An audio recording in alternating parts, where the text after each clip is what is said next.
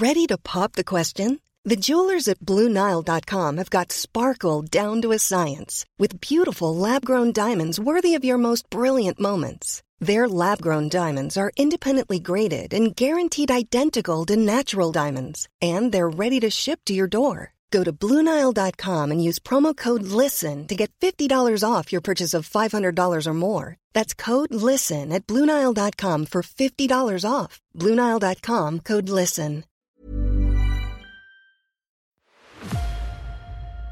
Mes chers camarades, bien le bonjour. Je vous souhaite la bienvenue dans ce nouvel entretien historique en compagnie de Michel Thévenin, historien spécialiste de la guerre de siège au XVIIIe siècle, dont on va discuter aujourd'hui. Il nous parlera notamment de l'évolution du siège moderne, depuis la fin du Moyen Âge jusqu'au siècle des Lumières, mais surtout de son adaptation au conflit américain. À quoi ressemblait un fort en Amérique du Nord à l'époque de la guerre de Sept Ans?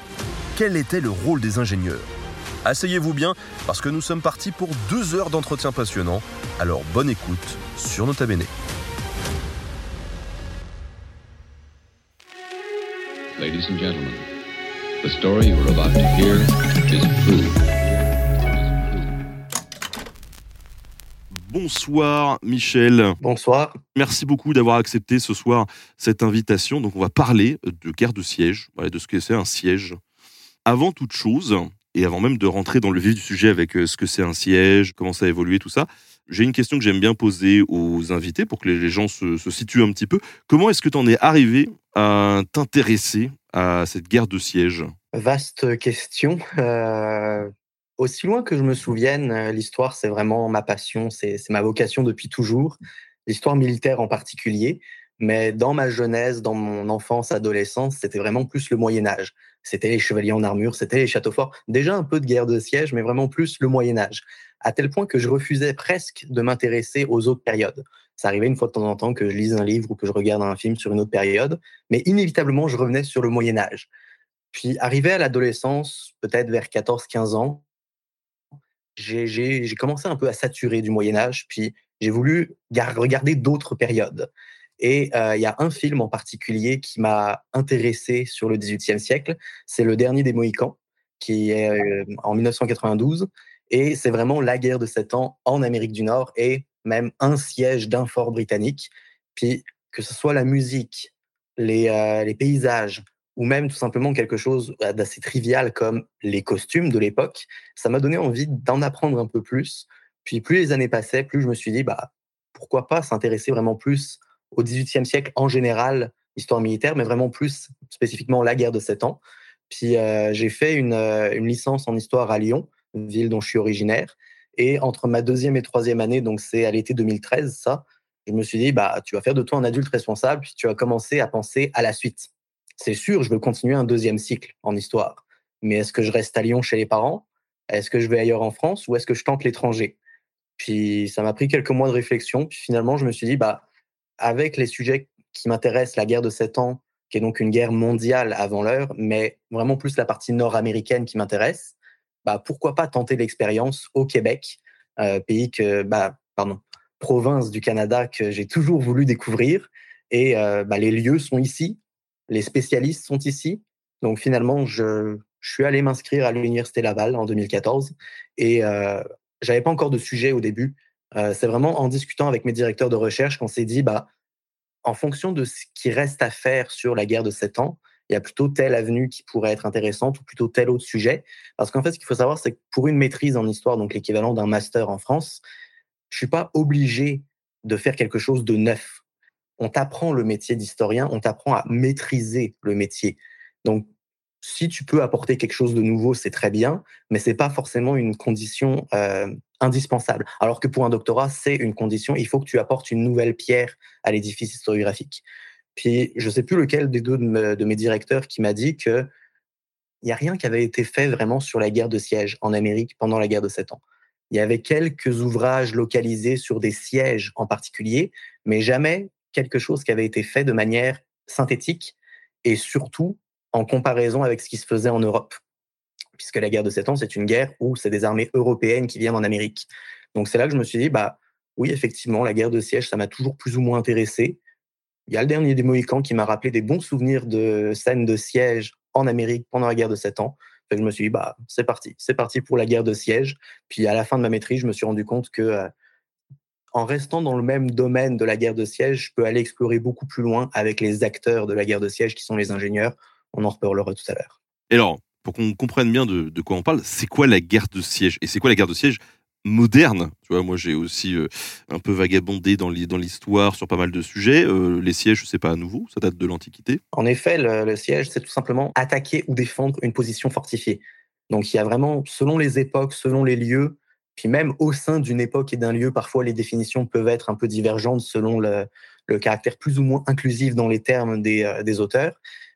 Ça peut aller de la simple maison fortifiée une, maison en pierre avec euh, deux, trois bouts de palissade autour, c'est une fortification. Donc, la défendre ou l'attaquer, ça rentre dans la guerre de siège.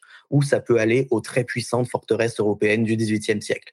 C'est vraiment très variable, mais c'est vraiment le concept de la guerre de siège, c'est attaquer ou défendre une position fortifiée pour s'en rendre maître ou empêcher qu'un assiégeant s'en rende maître. Est-ce qu'il y a une, une rupture à un moment donné? Tu travailles sur le siège dit moderne. Tout à fait, oui. Euh. Du coup, qu'est-ce que c'est et pourquoi il y a un moderne et, et c'est quoi avant C'est un ancien? Il y a eu effectivement une sorte, euh, pas une rupture dans le sens, euh, c'est arrivé du jour au lendemain, paf, on passe à autre chose. C'est un processus comme tous ces phénomènes de rupture en histoire. C'est sur plusieurs décennies que ça s'étend. ça, c'est vraiment à la fin du Moyen Âge et au début de la Renaissance, on a la démocratisation des armes à feu, la poudre explosive qui est utilisée de plus en plus de manière militaire.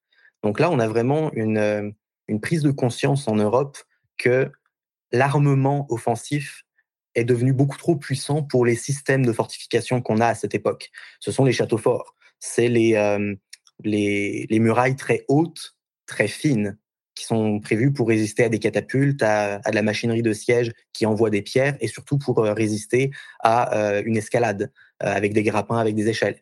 Ici, à partir de, des années 1450, on se rend compte que les armes à feu, qui sont donc de plus en plus nombreuses sur les champs de bataille et les sièges, ils, projettent d'abord des, projectiles de pierre, puis ensuite de fonte. Ça rentre comme dans du beurre dans ces fortifications médiévales. Donc, il y a vraiment besoin de repenser différemment le système de fortification. Parce que oui, en fait, c'est tout un processus de surenchère pendant plusieurs centaines d'années. Chaque fois qu'on se protège un petit peu mieux, on va inventer une technique pour attaquer un peu plus efficacement. Mais à partir du moment où l'attaque devient plus efficace, les défenseurs font une nouvelle fortification. Donc ça, c'est vraiment les années 1450, 80 à peu près, que c'est le début de cette réflexion. Puis ça s'étend jusqu'à après l'époque napoléonienne. Concrètement, c'est quoi ces armes? On imagine euh, des gros canons. est-ce qu'il y a ça ou est-ce qu'il y a autre chose? On est, on est dans une période 1450 à 1500, 1520 à peu près, ou bah, plus 1500, on a une cohabitation des anciennes armes de siège, les catapultes, les trébuchets, les, balises, tout ce que tu veux, et les armes à feu. Donc, euh, il y, a, profusion de termes pour l'époque selon le calibre, selon la taille, euh, coulevrine, euh, c'est le premier mot qui me vient à la tête, mais il y en a, y en a plein, selon le calibre, selon la taille, selon la puissance de feu. Donc, c'est vraiment une cohabitation qui fait que, oui, on a encore l'usage des armes médiévales des, armes de siège médiévales, les, catapultes, les trébuchets. Mais on a aussi donc cette, artillerie à poudre qui devient technologiquement beaucoup trop puissante pour ce qu'on a à l'époque pour la contrer. Euh, je suis pas un expert des armements euh, ni au Moyen Âge ni par après, fait que ça va à peu près s'arrêter là pour cette question d'armement. Mais on a effectivement cette cohabitation pendant quelques décennies d'un armement plus médiéval, mais avec quand même les premières armes à feu et qui effectivement sont très grosses pour euh, les, les, les, gros canons ottomans, par exemple, qui prennent Constantinople en 1453. C'est des monstres, c'est gigantesque, c'est pas transportable. C'est ça. Et du coup, quelle est la première réaction quand un château fort ne suffit plus? Comment on fait pour s'en protéger? On prie. on prie, puis euh, j'aurais pas de réponse magique à donner là sur, dans les faits, comment ça se passe quand un château n'est plus efficace c'est vraiment des experts à l'époque qui vont commencer à réfléchir à une nouvelle méthode de fortification. Et ça, c'est les experts, c'est les Italiens. Parce que l'Italie est euh, un, terreau fertile pour les guerres entre les princes italiens. Euh, L'Italie est vraiment morcelée entre beaucoup d'États qui se font la guerre quasiment constamment. Et euh, l'Italie étant aussi plus avancée, on va dire, technologiquement avec la Renaissance italienne qui est plus tôt que, le reste de l'Europe, bah, ça rentre aussi dans tout ce contexte-là de, foisonnement intellectuel aussi dans le cadre de la guerre. Et donc, c'est les ingénieurs, les ingénieurs italiens qui vont euh, réfléchir à une nouvelle méthode de fortifier. On a quelques-uns des ingénieurs euh, célèbres, parce que moi, euh, faire chez moi, je suis de Touraine, bien sûr, vous le savez, pour ceux qui regardent l'émission. Et il y a un gars un peu célèbre, enterré pas très très loin de chez moi, en Boise, par exemple, qui, qui pourrait faire partie de cette clique d'ingénieurs. il y a effectivement un exemple très peu connu comme ingénieur, mais très connu pour tout le reste, Léonard de Vinci. Léonard de Vinci, c'est avant d'être un artiste, avant d'être un peintre, un sculpteur, tout ce que tu veux dans, les domaines de l'art, c'est avant tout un ingénieur. Il commence sa carrière en envoyant, c'est au début des années 1480, il envoie une lettre au duc de Milan, qui est un des principaux princes italiens, pour lui dire bah, Vous êtes en guerre contre vos voisins. Moi, jeune ingénieur, je peux vous proposer telle machine, telle machine que mes concurrents ne feront pas pour aller euh, embêter vos voisins. Il y a certains ingénieurs qui sont plus euh, liés à la fortification. Léonard de Vinci, lui, est plus lié à l'armement. Mais c'est vraiment tout un groupe de, plusieurs dizaines d'individus euh, de toutes les principautés et de tous les États italiens qui ont vraiment cette compétence pour penser des nouveaux systèmes de fortification ou des nouvelles machines plus efficaces que celles qu'on a déjà. quand on touche pas trop à la poudre explosive, bah, on peut essayer d'améliorer les machines qu'on a déjà les, dernières machines médiévales, euh, catapultes et autres, bah, ces ingénieurs sont ceux qui les conçoivent, mais aussi ceux pour plusieurs qui vont euh, concevoir les fortifications à défendre ou à attaquer euh, en fonction. Et alors du coup, on peut imaginer qu'il y a une, une concurrence? Est-ce qu'il y a des tentatives de, de soudoiement d'ingénieurs, de choses comme ça? Mais c'est des mercenaires comme des autres. C'est des mercenaires non militaires dans le sens que ce sont rarement des, hommes de guerre, ces ingénieurs ce sont avant tout des, savants, des, techniciens, des, artisans même parfois. Euh, donc, c'est du mercenariat intellectuel pour la guerre. Fait que oui, il y a tout à fait euh, tentative de soudoiement de la part des uns et des autres. J'ai pas d'exemple en particulier d'un ingénieur connu pour avoir passé de tel prince à tel autre, mais quand les nations européennes vont se battre en Italie, donc ça c'est vraiment plus les années 1490 et après, François Ier, quand il ramène Léonard de Vinci euh, en France, oui, c'est pour ses talents artistiques et autres, mais c'est aussi parce que c'est un ingénieur. Et donc tous ces ingénieurs italiens vont s'exporter à travers l'Europe au gré des, différents monarques européens qui viennent se battre en Italie et qui découvrent cette nouvelle expertise qu'il n'y avait pas dans leur pays. Et justement, tu nous parles d'ingénieurs qui sont spécialisés sur le, on va dire l'offensif, l'artillerie, et d'autres qui sont plus spécialisés sur euh, la protection, l'architecture. À ce moment-là, est-ce qu'on voit l'apparition de nouvelles formes de protection architecturale ou? Tout à fait. Euh, bah, déjà, il y a effectivement une concurrence entre les ingénieurs qui créent les machines et ceux qui créent plutôt les fortifications. C'est de plus en plus rare ceux qui réussissent à cumuler les deux fonctions. Donc c'est là qu'on a vraiment la distinction qui se fait entre artillerie, artilleurs et ingénieurs.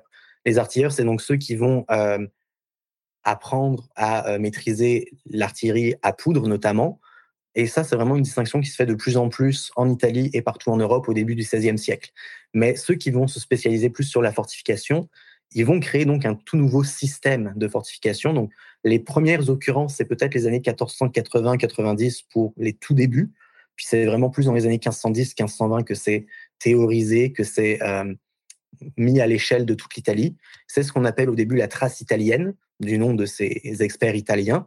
Et en fait, la trace italienne qui devient très vite fortification bastionnée, qu'est-ce que c'est? C'est le principe de, au lieu d'avoir des, fortifications très hautes et très fines, on va les épaissir et on va les enterrer.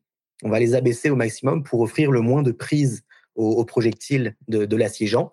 Euh, et surtout, on va essayer d'échelonner les, différentes fortifications pour faire plusieurs, euh, plusieurs vagues de fortification, on pourrait dire, pour rendre la tâche de plus en plus difficile. Mais la, grosse différence avec, par exemple, le Moyen Âge, oui, c'est le fait que les fortifications s'abaissent considérablement et s'épaississent pour euh, aussi avec une, utilisation de plus en plus de la terre, qui est un matériau extrêmement solide face au choc, y compris de l'artillerie à poudre. Cette propagation des nouveaux modèles de fortification, elle se fait, euh, comme tu l'as dit tout à l'heure, de manière euh, progressive. Ça va se répandre dans toute l'Europe et après ailleurs, du coup, j'imagine? Mais en, sur combien de temps? C'est variable selon les, selon les pays, effectivement. Euh, la France est un des premiers, un des premiers États à avoir été confronté à ce type de nouvelles fortifications, puisque euh, les, monarques français, c'est à partir de 1494 qu'ils vont se battre en Italie, jusqu'à à peu près 1560. Donc très vite, c'est Charles VIII, puis après Louis XII, puis, Louis, puis François Ier. Très vite, ils vont être confrontés à ce nouveau système de fortification, la trace italienne, la fortification bastonnée. Donc, ils ramènent des ingénieurs avec eux. Quels sont leurs adversaires à l'époque? Bah, C'est essentiellement les Espagnols, donc ou les impériaux qui sont avec Charles Quint, c'est un peu les mêmes, on va dire, ou presque. donc, c'est l'Espagne, la France, toutes les possessions des Habsbourg, donc aussi un peu de l'Allemagne et les Pays-Bas. Donc, il y a vraiment une, une appropriation locale de, ces savoirs, de ces, de ces expertises dans des pays, principalement la France, l'Espagne, les Pays-Bas, l'Allemagne. C'est un peu plus tardif pour la Scandinavie, pour l'Angleterre. L'Angleterre étant une île, bah, c'est toujours un petit peu plus, comment dire, ils sont un petit peu en retard, sachant qu'eux ne sont pas vraiment allés se battre en Italie. C'est plus par après, euh, plus milieu du, XVIe siècle, que euh, les Anglais peuvent être confrontés à ce type de nouvelles fortifications. Mais là aussi, on y est confronté, mais ça ne veut pas dire qu'on l'adopte tout de suite. Y compris en France, qui est un des premiers pays à avoir adopté cette nouvelle fortification, même dans les années 1550-1560, on continue à construire des nouvelles fortifications de villes à la méthode médiévale. Donc il y a vraiment une adaptation très lente euh, sur plusieurs, sur peut-être 40, euh, 50 ans avant que ça soit vraiment la fortification bastonnée qui soit le seul, la, seule façon de faire en France ou, euh, ou en Espagne, par exemple. Mais parce qu'on n'a pas les moyens ou parce qu'on n'a pas le savoir? Parce que j'imagine que ça coûte quand même plus cher de... de, faire des murs plus épais. Ça coûte plus cher, donc on n'a pas les moyens. On n'a pas le savoir parce que c'est principalement les Italiens qui ont cette expertise. Donc il faut trouver un bon ingénieur italien. Il faut le convaincre de venir pour nous. Mais il y a aussi le fait qu'il y a des réticences locales de plus en plus, le, roi essaye d'imposer, notamment en France, euh, sa, volonté royale sur tout son territoire, et les fortifications sont vues comme un outil du pouvoir royal. Fait qu'il y a très souvent des réticences locales, surtout bah, en France, c'est le contexte des guerres de religion, ou juste avant, donc les débuts des tensions, ce qui fait que certaines villes voient la volonté d'imposer de nouvelles fortifications par le roi comme un acte presque de tyrannie. Donc il y a vraiment des réticences locales de non, non, on, veut continuer à faire à nos méthodes. Un, parce que bah, ça nous fait travailler entre nous. Donc c'est aussi une question un peu de copinage à droite, à gauche, de bah, on va privilégier plutôt nos architectes à nous qu'on connaît, plutôt que l'ingénieur italien embauché par le roi qui veut nous dire comment faire.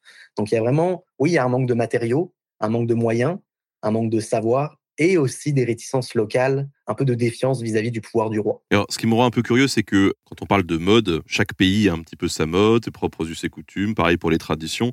Est-ce que là aussi, on va avoir des spécificités par pays? Est-ce que euh, les, les, différents bassins géographiques vont s'approprier justement ces nouvelles méthodes de construction de, de bastions, euh, justement? Tout à fait. Euh, il y, a, y, a, vraiment des spécificités locales. Les Pays-Bas, par exemple, c'est le, le meilleur exemple pour montrer les, spécificités, puisque bah, les Pays-Bas étant en dessous du niveau de la mer, ils utilisent énormément des fortifications qui permettent d'inonder le pays. C'est-à-dire, oui, il y a toute la, fortification bastonnée et autres, mais il y a beaucoup plus de euh, fossés secs dans les Pays-Bas pour qu'on puisse, un peu par surprise, pouvoir les, euh, les, les remplir d'eau avec des systèmes d'écluses, de digues et autres qu'on peut on peut inonder le pays. Puis ça, c'est une stratégie qui marche vraiment très bien aux Pays-Bas parce que que ce soit dans leur révolte contre les Espagnols dans les années 1580 ou un siècle plus tard contre les Français, on inonde le pays, bah ça noie littéralement les efforts des assiégeants. Donc les, Hollandais se spécifient euh, vraiment sur euh, les, fortifications plus aquatiques ou qui permettent euh, l'usage de l'eau, alors que les Français resteront plus sur un, modèle plus proche du modèle italien. Mais ce qu'il faut savoir effectivement, c'est que bah, ces ingénieurs italiens vont être un peu victimes de leur succès dans le sens que ils vont créer des, ils vont former des ingénieurs locaux dans les pays où ils sont euh, embauchés par les, par les différents monarques, en France par exemple. Et ce qui fait que à terme, donc dans les années 1560, 70, 80 et après, bah, c'est les ingénieurs locaux qui acquièrent cette expertise, qui la transforment, qui l'adaptent à leur propre terrain, et donc les ingénieurs italiens perdent leur utilité. Ce qui fait qu'il y a des écoles locales de fortification qui se créent. Les Hollandais, justement, qui utilisent énormément les systèmes d'écluses, de, digues et autres, bah, ils n'ont pas appris ça des Italiens. Ils l'ont adapté par eux-mêmes en fonction de leur propre réalité. Ce qui fait que bah, jusqu'au milieu du XVIe siècle, c'est vraiment les Italiens qui sont les experts, qui sont les, euh, ceux recherchés partout en Europe. Bah, après les années 1560-70, les Italiens ont presque plus d'utilité comme ingénieur, ce qui fait que c'est plus les Français, les Hollandais, les Allemands qui prennent cette expertise. avec quelques petites spécificités locales, effectivement. Bon, on parle guerre de siège, on parle d'adaptation, là, on parle de, de français, de fortification. Ça commence à faire tout un tas de mots qui euh, orientent vers un, gros bingo qu'on appelle Vauban. Est-ce que tu peux nous en toucher deux mots? Tout à fait. Vauban, c'est euh, le nom qui vient à l'esprit quand on parle de fortification en France parce qu'il y a énormément de patrimoine militaire français encore euh, debout qui est issu de Vauban. On dit que Vauban a soit créé, soit fortifié des villes. C'est à peu près 200 places fortes sur lesquels il a travaillé ou que ses disciples ont travaillé. Ce qui fait que le poids de Vauban est immense dans le patrimoine euh, militaire français et dans ce qui a survécu jusqu'à aujourd'hui. Ce qui fait qu'effectivement, Vauban, c'est un peu, on parle toujours de fort à la Vauban, de, système à la Vauban pour ses fortifications bastionnées. Alors que Vauban, c'est une étape dans un processus qui a commencé 150 ans avant lui et qui se termine à peu près 150 ans après. Vauban, c'est euh, pas un ingénieur à l'origine, lui, il est plus euh, dans l'infanterie, la cavalerie, dans, les autres armes, mais il s'intéresse effectivement au, génie, aux, fortifications. Donc, par manque d'hommes sur place, il est appelé à travailler comme ingénieur et finalement, il devient l'autorité morale des ingénieurs de Louis XIV. Vauban, lui, c'est vraiment l'héritier de cette école française de fortification qui voit le jour à peu près pendant les guerres de religion, donc euh, aux alentours des années 1570-80, on a des ingénieurs français comme Jean Erard, par exemple, qui va fortifier plusieurs places en Picardie. Euh, lui, il va commencer à théoriser euh, une école française de fortification. On a après ses successeurs, par exemple, un Antoine de Ville, plus sous le règne de Louis XIII. Bah, Vauban est un peu la troisième génération de cette école française de fortification. Donc, il s'inscrit dans un processus français, lui-même inscrit dans un processus européen issu de l'Italie. Puis Vauban, il va avoir une, énormément de succès parce que c'est un homme qui sait très bien se vendre, c'est un homme qui sait euh, compter sur des bons réseaux et qui en plus a des talents très certains. Donc il, va réussir à gravir les échelons parmi les ingénieurs pour arriver au poste presque de maître des ingénieurs.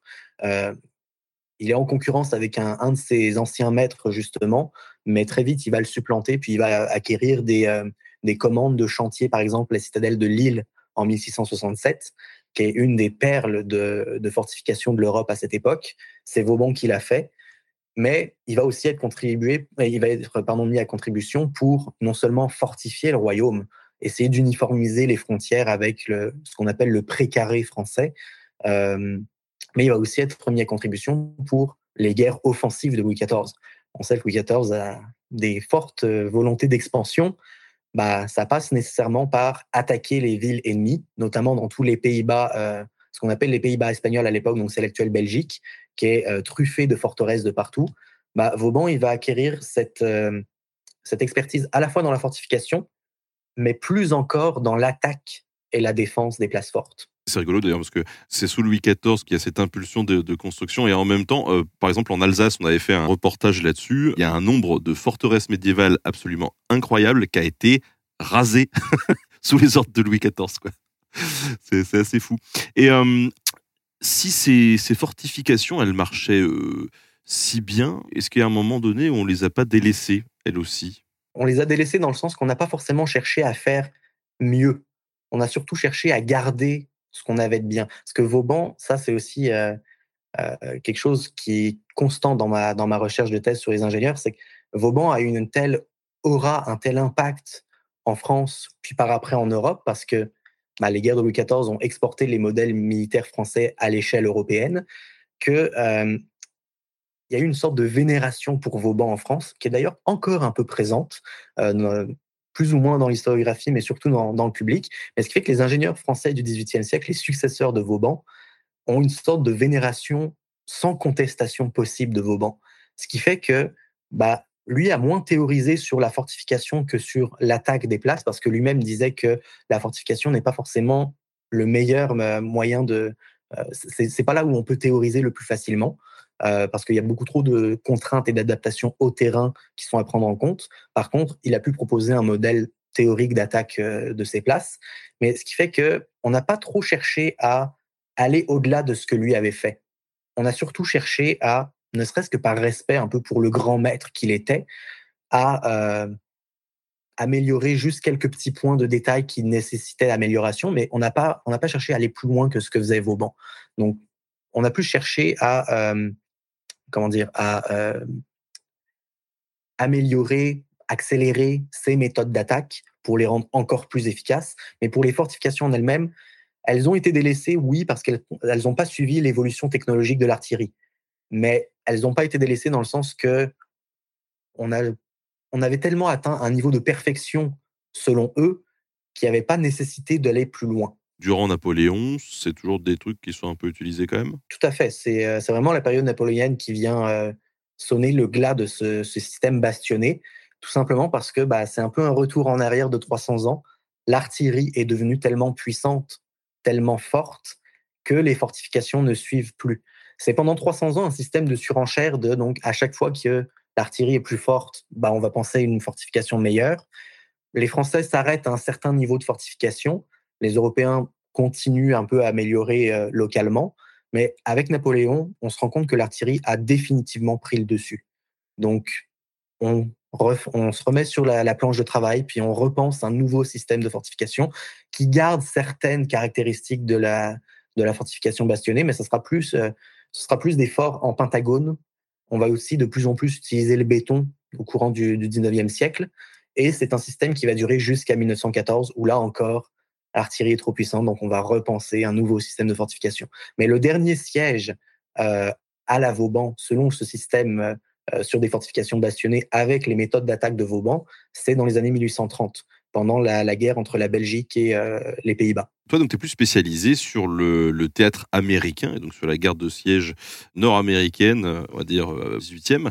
Peut-être qu'avant d'enchaîner là-dessus, en plus tu nous parlais tout à l'heure du, dernier des Mohicans, très très bon film, franchement si vous ne l'avez pas vu, foncez parce que c'est vraiment génial. En plus il a 30 ans cette année. Peut-être que tu peux nous faire un petit point sur euh, comment justement ces techniques de guerre se sont exportées en Amérique du Nord, quel est le contexte aussi peut-être un peu euh, politique et guerrier au XVIIIe siècle en Amérique du Nord, histoire qu'on y voit un petit peu plus clair avant de rentrer dans le vif du sujet et de parler euh, boum boum. Alors pour l'Amérique du Nord, donc on va prendre une définition un peu plus exclusive de l'Amérique du Nord, on va enlever le Mexique.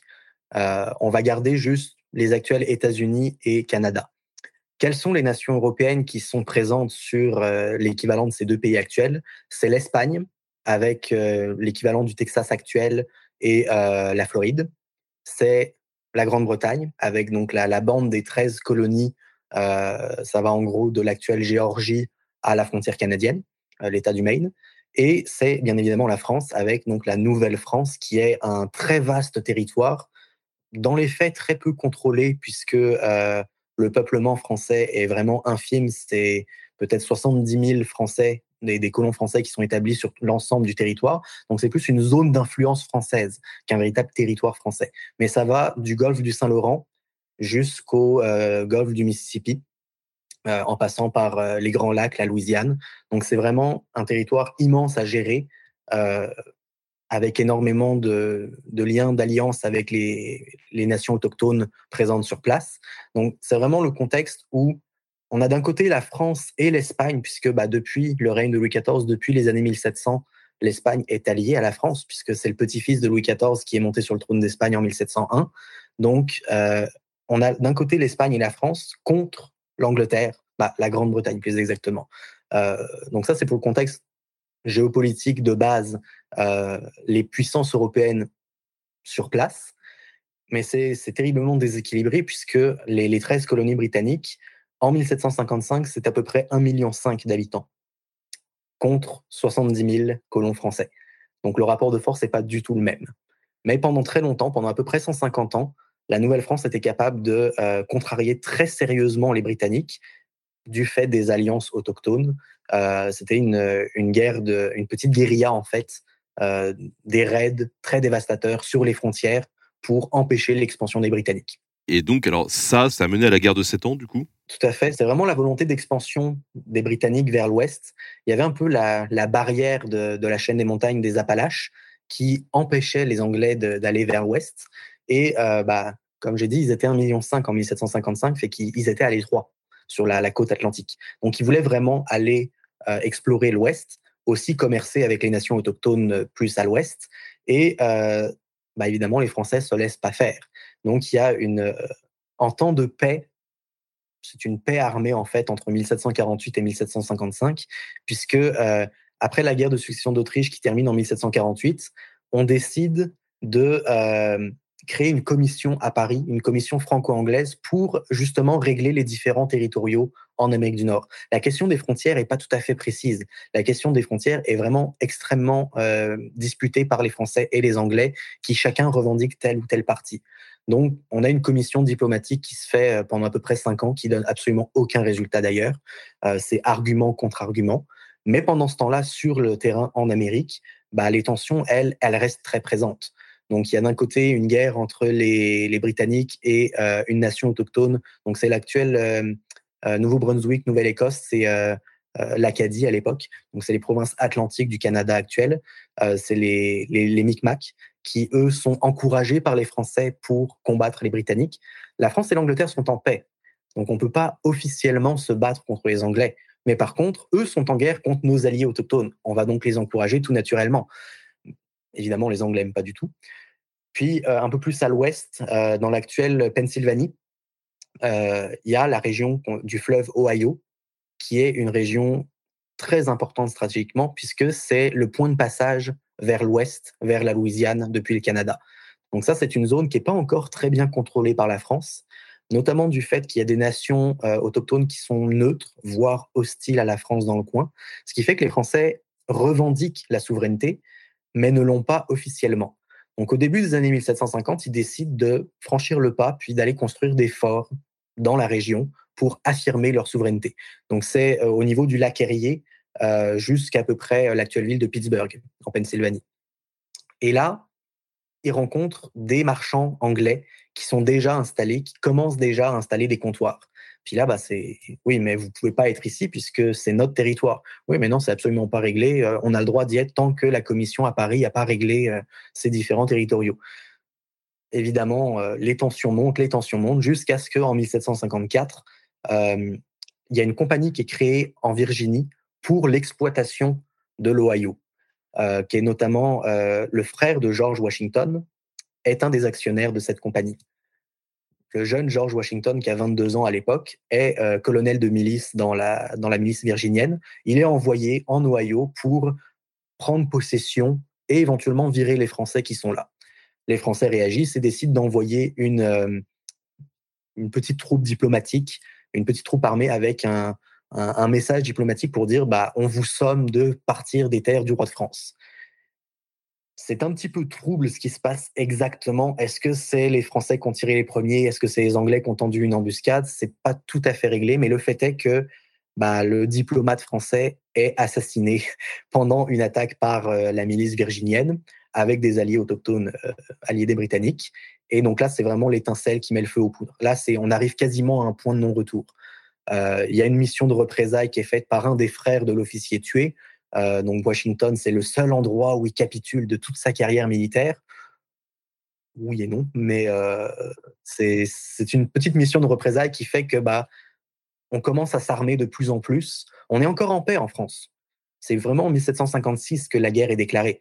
Mais par contre, dès 1755, on envoie de la part de la France et de la part de l'Angleterre des armées européennes professionnelles parce qu'on sait que ça va péter à un moment ou à un autre. On sait que la, mission, la, partie diplomatique va échouer, qu'on le veuille ou non. Donc, autant se préparer à l'avance. Donc là, on envoie plusieurs milliers d'hommes au Canada, à Louisbourg aussi, qui est euh, la principale euh, porte d'entrée du Saint-Laurent, on va dire, sur l'actuelle île du Cap-Breton au Canada. Et euh, les Anglais envoient aussi plusieurs milliers d'hommes pour faire un vaste plan d'offensive sur la Nouvelle-France, qui échoue d'ailleurs lamentablement. Mais à partir de 1756, là, on a plus les coups des franches parce que on est en guerre guerre qui va durer jusqu'en 1763 en Europe, mais les combats vont s'arrêter en 1760 pour l'Amérique continentale.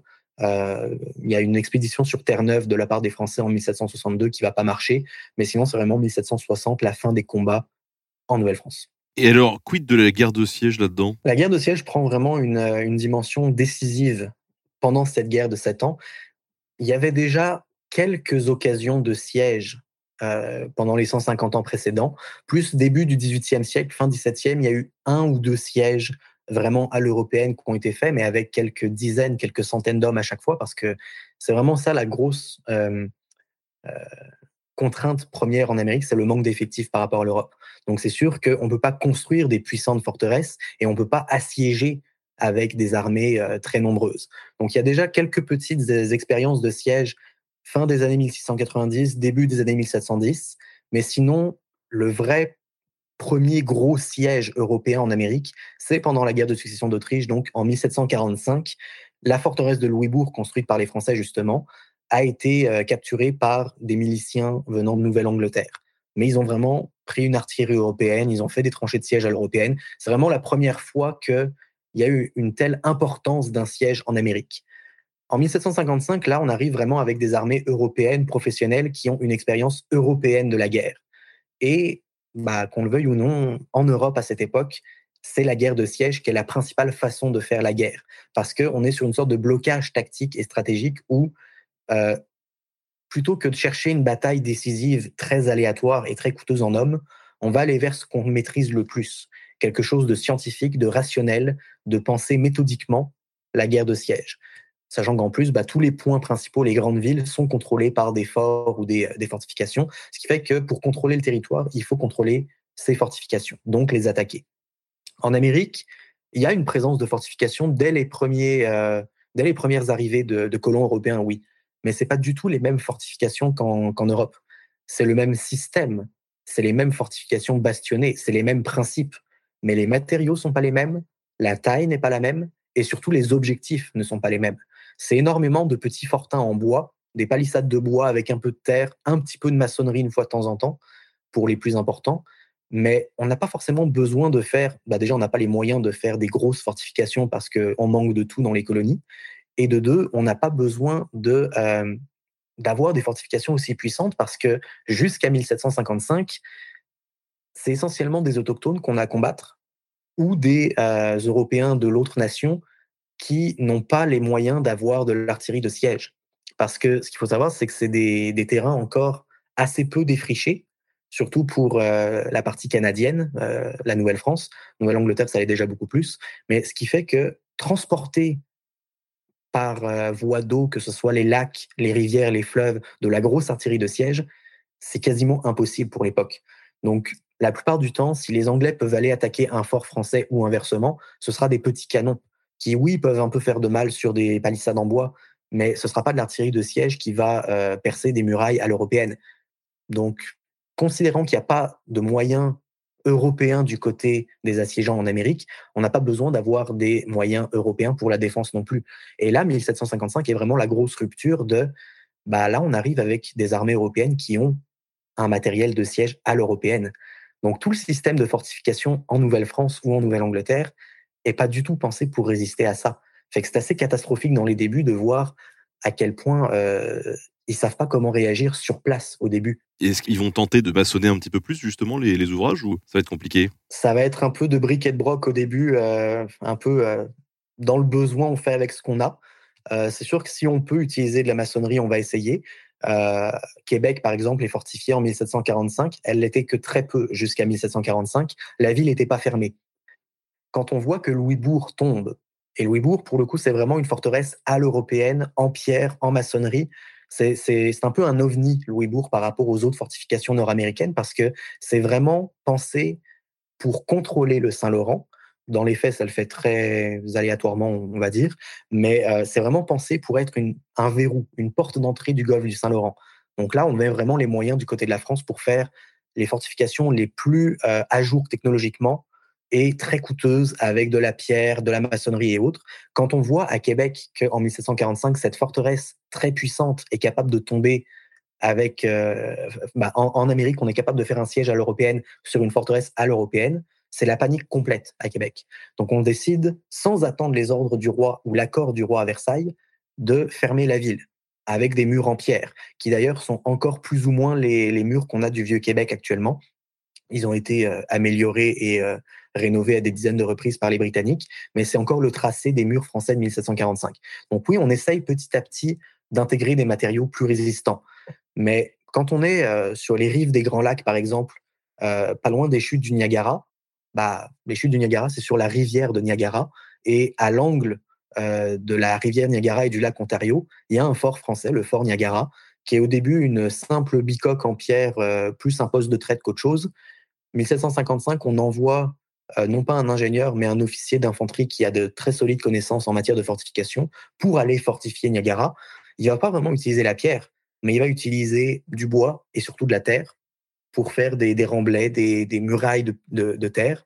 Donc, oui, on essaye d'intégrer plus ou moins des matériaux plus solides, mais dans les faits, c'est tellement perdu dans des coins presque isolés que c'est pas possible de faire, même avec, euh, en, en, ayant conscience qu'on va être attaqué à l'européenne, bah, on n'a pas possibilité de faire des, des forteresses en pierre à l'européenne. On essaie juste de d'améliorer ce qui est déjà là. Alors, concrètement, peut-être qu'on peut rentrer dans le, le vif du déroulé d'un siège. Comment est-ce que ça se passe, un siège, justement, pendant la guerre de Sept Ans? Il faut faire un, un, rapide retour en arrière jusqu'à Vauban, qui, euh, lui, comme je disais tout à l'heure, a donc peu théorisé pour la partie fortification, mais pour ce qui est de l'attaque et de la défense des places, il a vraiment livré un modèle extrêmement précis.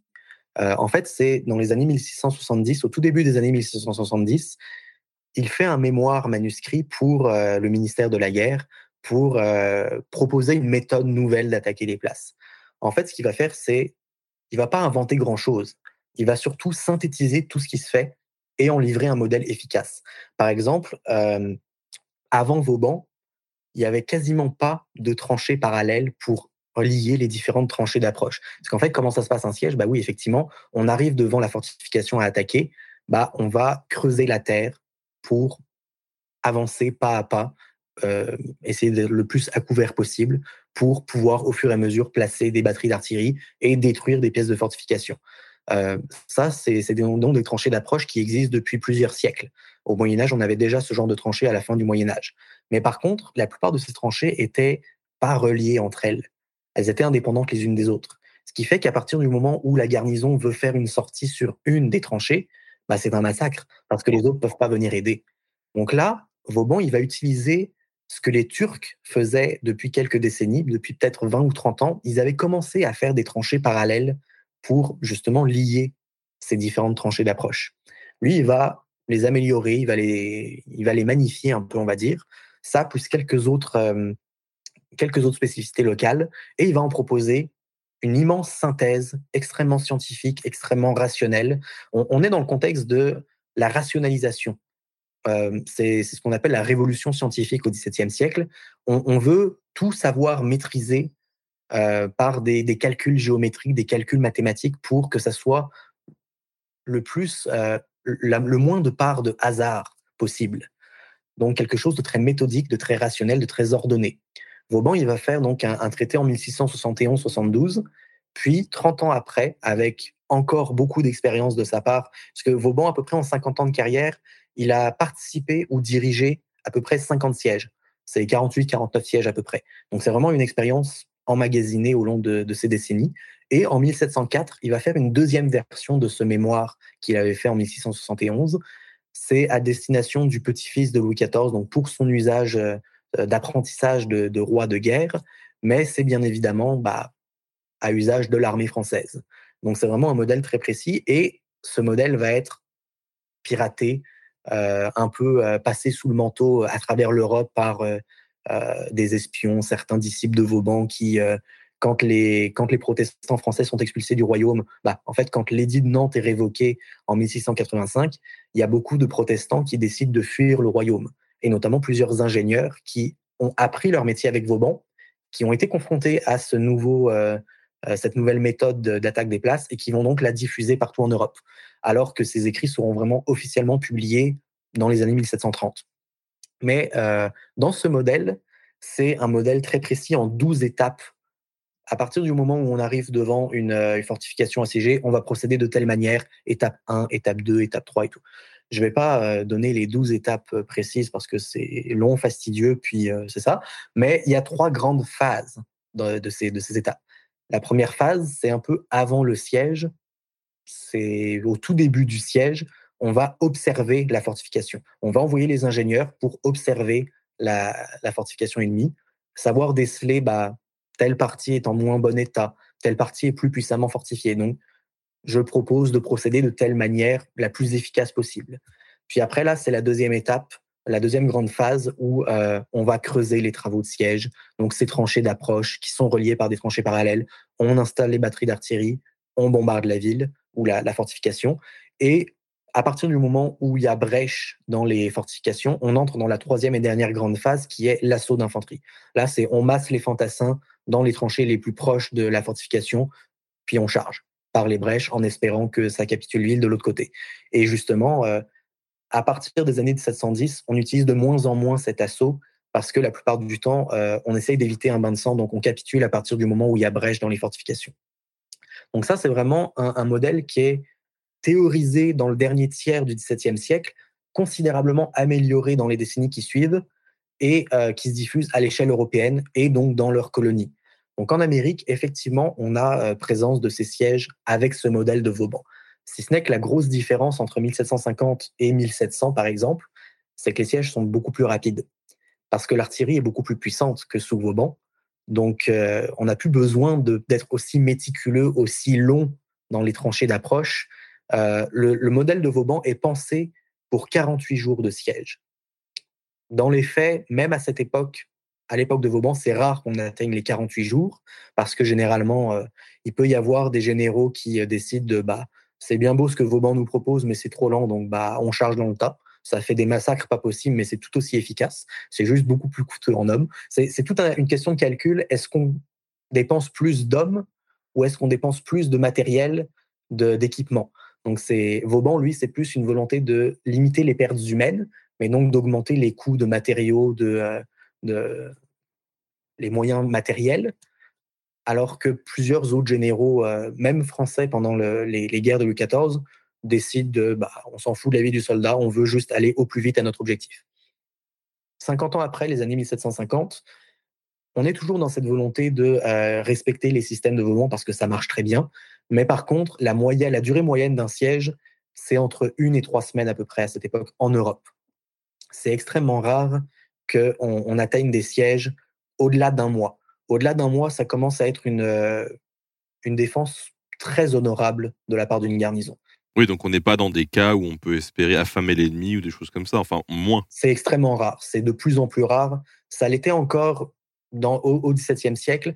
Après Vauban, c'est quasiment plus faisable. Mais alors du coup, s'il y a des protocoles d'attaque, il y a des protocoles de défense, il y a une théorisation aussi de la défense en disant bon bah les tapins ils font ça, euh, nous notre étapin ça, ça va être ça. Tout à fait. Il y a, effectivement, euh, mais ça c'est même un peu avant Vauban qui a bah, la, deuxième génération de cette école française de fortification, euh, Antoine Deville qui est ingénieur, fait un traité pour les gouverneurs de place avec vraiment, bah, c'est un peu l'équivalent du traité de Vauban un peu moins euh, développé, puis vraiment pour la partie uniquement défense.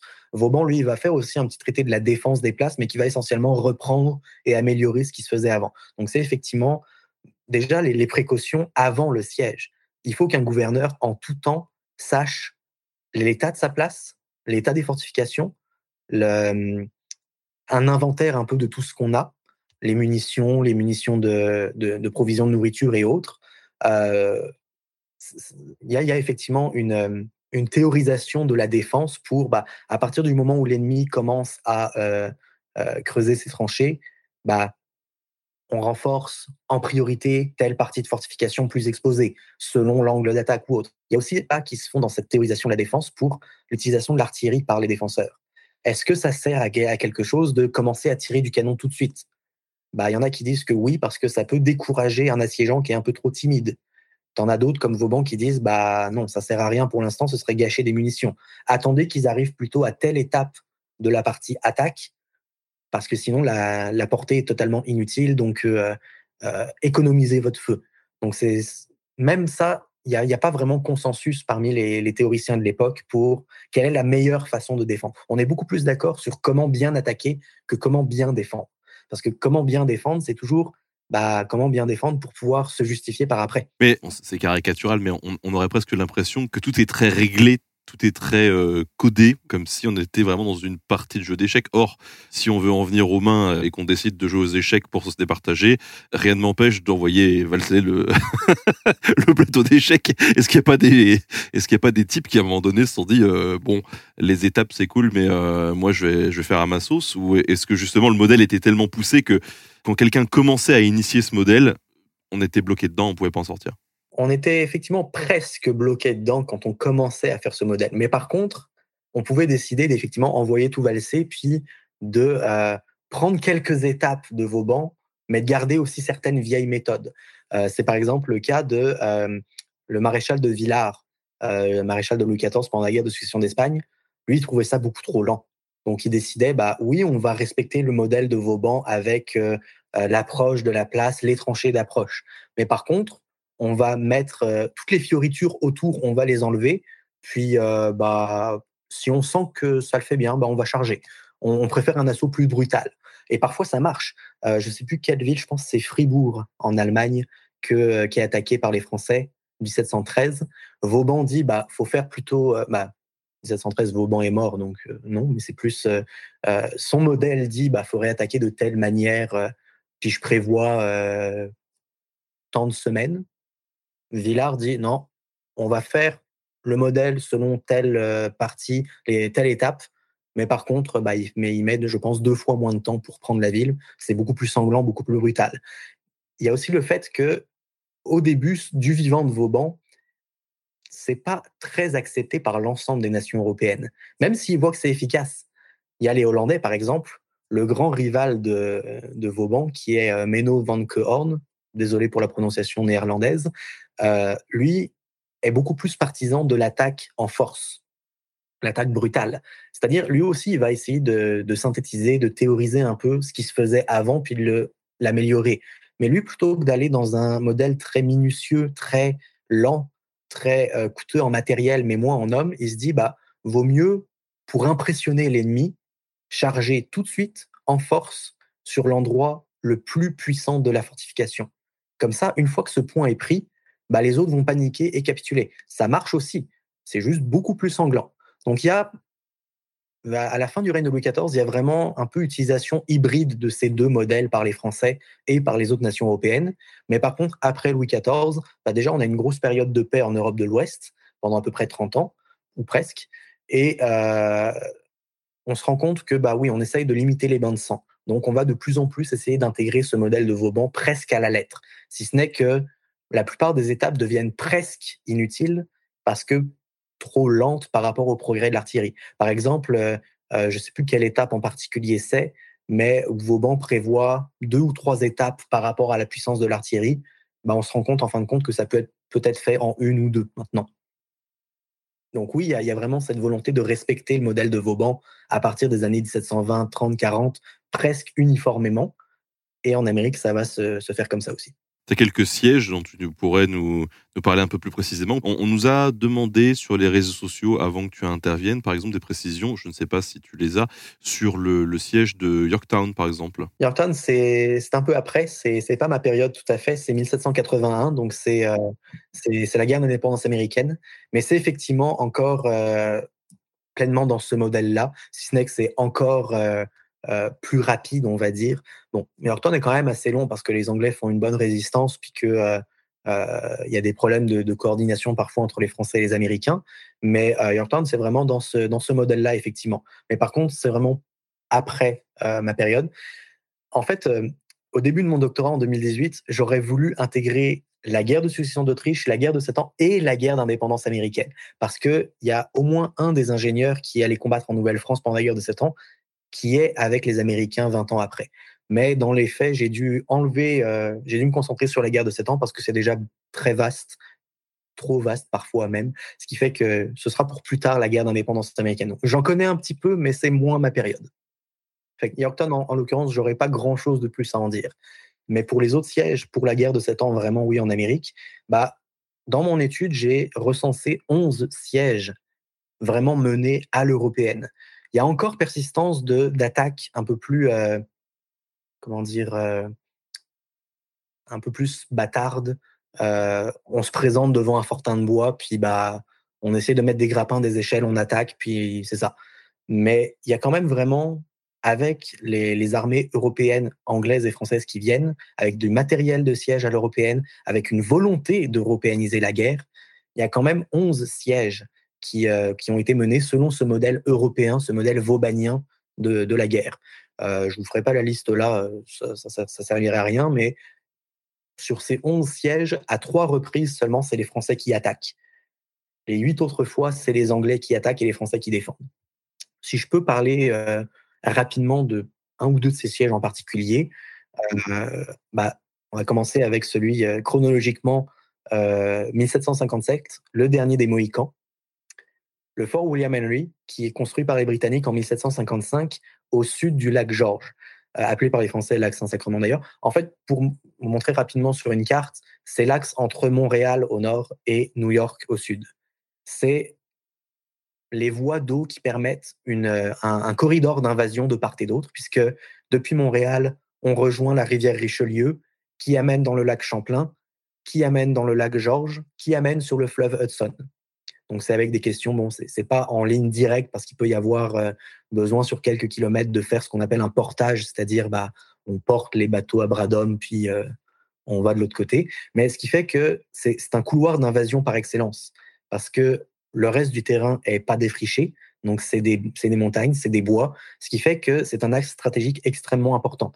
Depuis le XVIIe siècle, les Français ont des positions fortifiées. Les Hollandais qui étaient euh, avant les Anglais dans ces régions-là avaient des postes fortifiés. Les Anglais les ont délogés, ils ont repris les mêmes postes fortifiés, ils en ont rajouté d'autres. Donc en 1755, il y a, euh, les Anglais décident d'aller encore un peu plus au nord, donc jusqu'au lac George, au lac Saint-Sacrement du, côté français, et construisent le fort William Henry. Puis là, les, Français décident en 1757 de d'attaquer. En fait, ils profitent d'une diversion. Euh, les, Anglais sont plus occupés à essayer d'attaquer la ville de Louisbourg, donc dans le golfe du Saint-Laurent. Ça marchera d'ailleurs pas. Et euh, les Français en profitent pour se dire, bah, on peut pas aller secourir Louisbourg ici, donc on va essayer nous d'attaquer là où les Anglais sont un peu plus faibles, c'est-à-dire la région du lac Champlain. Donc là, euh, euh, c'est la plus grosse armée française jamais réunie jusqu'à cette date en Amérique. C'est à peu près 8000 hommes. 8000 hommes par rapport à l'Europe, c'est rien. 8000 hommes, c'est peut-être un dixième d'une armée européenne à cette époque. Pour l'Amérique, c'est immense, c'est gigantesque. Donc c'est à peu près 8000 hommes, dont à peu près 2000 autochtones. Ça aussi, c'est la plus grosse concentration d'autochtones qui viennent se battre aux côtés des Français. Donc, c'est, on va dire, à peu près un 6000 Européens et 2000 euh, autochtones. Les Anglais en face, dans la garnison du fort, en fait, c'est un fort plus 5 ans retranché. Parce que le fort est trop petit pour l'armée qu'ils ont ici. C'est à peu près 2500 hommes. Donc, il y a à peu près 500 hommes dans le fort et 2000 euh, hommes euh, dans le camp retranché à côté. Ça, c'est un camp retranché où il y a aussi énormément de civils des femmes, des enfants, les familles des soldats et autres. Et euh, donc les, Français arrivent début août 1757, commencent à faire le siège à l'européenne. Puis au bout de à peu près 4, 5, 6 jours, bah, le fort tombe parce que les Français sont efficaces, puis les Anglais ne peuvent pas avoir de renfort. Parce que, petite digression rapide, avec le modèle de Vauban, effectivement, une forteresse ne devient plus imprenable. Avec ce modèle-là, ce n'est plus envisageable qu'une forteresse soit imprenable, sauf si on l'attaque mal ou que des renforts viennent de l'extérieur. La seule possibilité pour un assiégé de s'en sortir euh, victorieux, c'est d'avoir une armée de secours qui vienne de l'extérieur. Pour le fort William Henry, c'est un petit peu particulier parce que les Anglais ont un autre fort, le fort Edward, à 25 km de là même pour l'Amérique, 25 km, c'est pas une très grosse distance dans le contexte de l'époque, parce que c'est vraiment dans l'axe de la, du fleuve Hudson. Donc, théoriquement, c'est à deux ou trois jours de, de voyage, de, de marche et, et, de canot. Donc, c'est assez proche. Sauf que le commandant au Fort Edward est complètement tétanisé et se dit bah j'ai pas les moyens de venir secourir le fort plus au nord. Donc quand les Anglais envoient un message du fort William Henry au fort Edward, bah, la réponse est interceptée par les Français, présentée par les Français aux assiégés pour dire bah, regardez la réponse que votre ami vous envoie, c'est débrouillez-vous sans nous, on attend des renforts, peut-être qu'ils arriveront, peut-être qu'ils arriveront pas, bah, faites au mieux, puis faites une capitulation honorable. La terrible ironie du sort là, c'est que le fort capitule le 9 août. Le 10, il y a une autre lettre qui arrive du, fort Edward pour dire on a reçu les renforts, tenez encore deux, trois jours, on arrive. que ça s'est joué à pas grand-chose. Et euh, c'est un siège qui est quand même particulier parce que c'est celui où les autochtones ont eu la plus grande importance. La plupart du temps, dans, bah, en fait, dans les autres sièges menés par les Français, les autochtones étaient là en moins grand nombre, puis ils étaient pas vraiment très euh, actifs dans la partie du siège. Ils étaient très actifs pour ce qui est tout l'autour, c'est-à-dire essayer d'isoler la place, essayer d'empêcher les assiégés d'envoyer des messagers ou d'intercepter euh, des secours éventuels. Euh, toute la partie renseignement militaire, les autochtones étaient vraiment, c'était leur domaine à eux.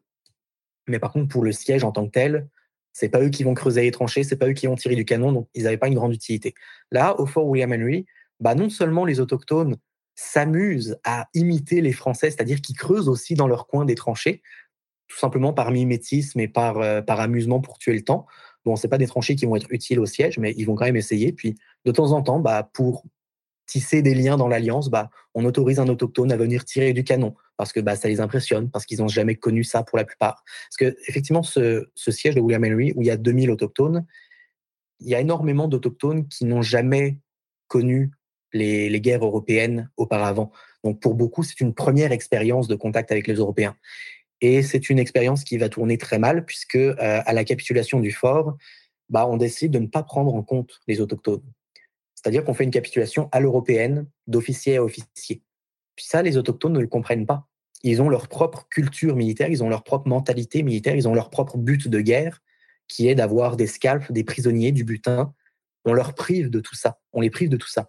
Ce qui fait que bah, ils vont se servir eux, mais un massacre c'est pas le massacre qui est euh, décrit dans le film du dernier des Mohicans avec plusieurs centaines de morts. C'est à peu près entre 50 et 100 tués côté britannique. Mais ça reste quand même un, massacre après la capitulation et euh, ça choque littéralement les, Français et les Anglais. Ça va contribuer aux tensions entre, euh, entre officiers européens par après parce que c'est bah vous vous appuyez sur des barbares, vous les encouragez à le faire. Non, on est tout aussi choqués que vous, mais ça va servir d'argument pour une surenchère de la violence de la part des Britanniques.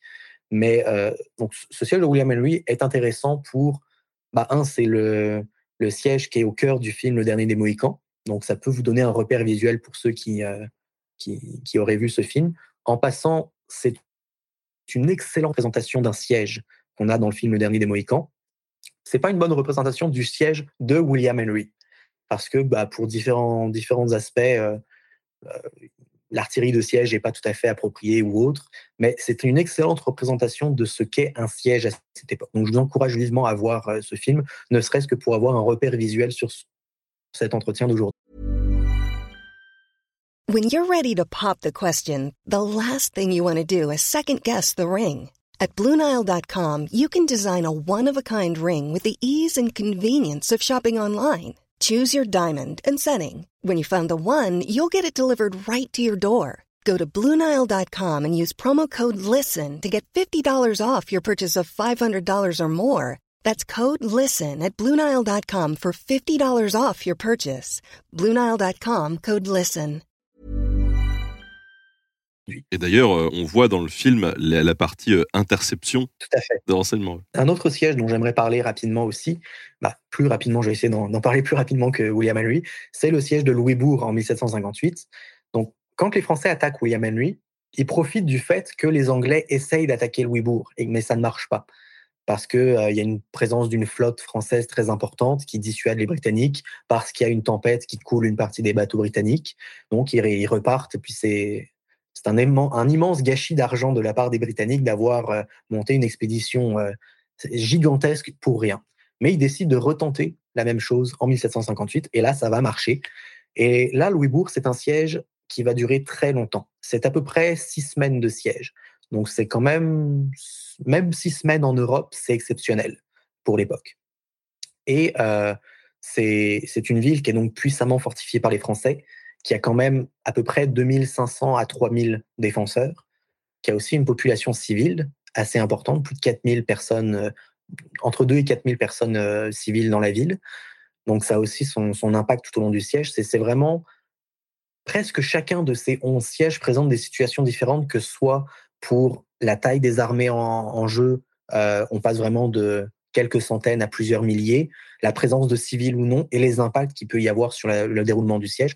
À Louisbourg, il y a vraiment un impact pour la capitulation de la part des Français, puisque euh, bah, les, Britanniques débarquent le 8 juin 1758 euh, à côté de, Louisbourg pour euh, bah, commencer leur attaque. Ils commencent le siège officiellement le 12 juin, parce que bah, c'est ce que, ce que j'ai adopté comme définition dans ma, dans ma recherche de maîtrise et qui est donc devenu mon livre, une définition du siège selon les sources de l'époque qui est à partir du moment où on fait les premiers travaux de siège, là c'est le premier jour de siège, que ce soit pour euh, faire un, petit retranchement, que ce soit pour faire une première batterie d'artillerie ou une première tranchée d'approche, c'est le premier moment du siège. Ça peut faire plusieurs jours qu'on est présent, mais c'est pas encore le moment du siège.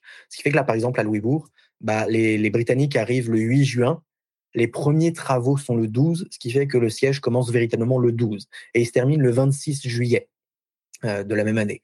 Et euh, les fortifications sont plus ou moins en bon état côté français.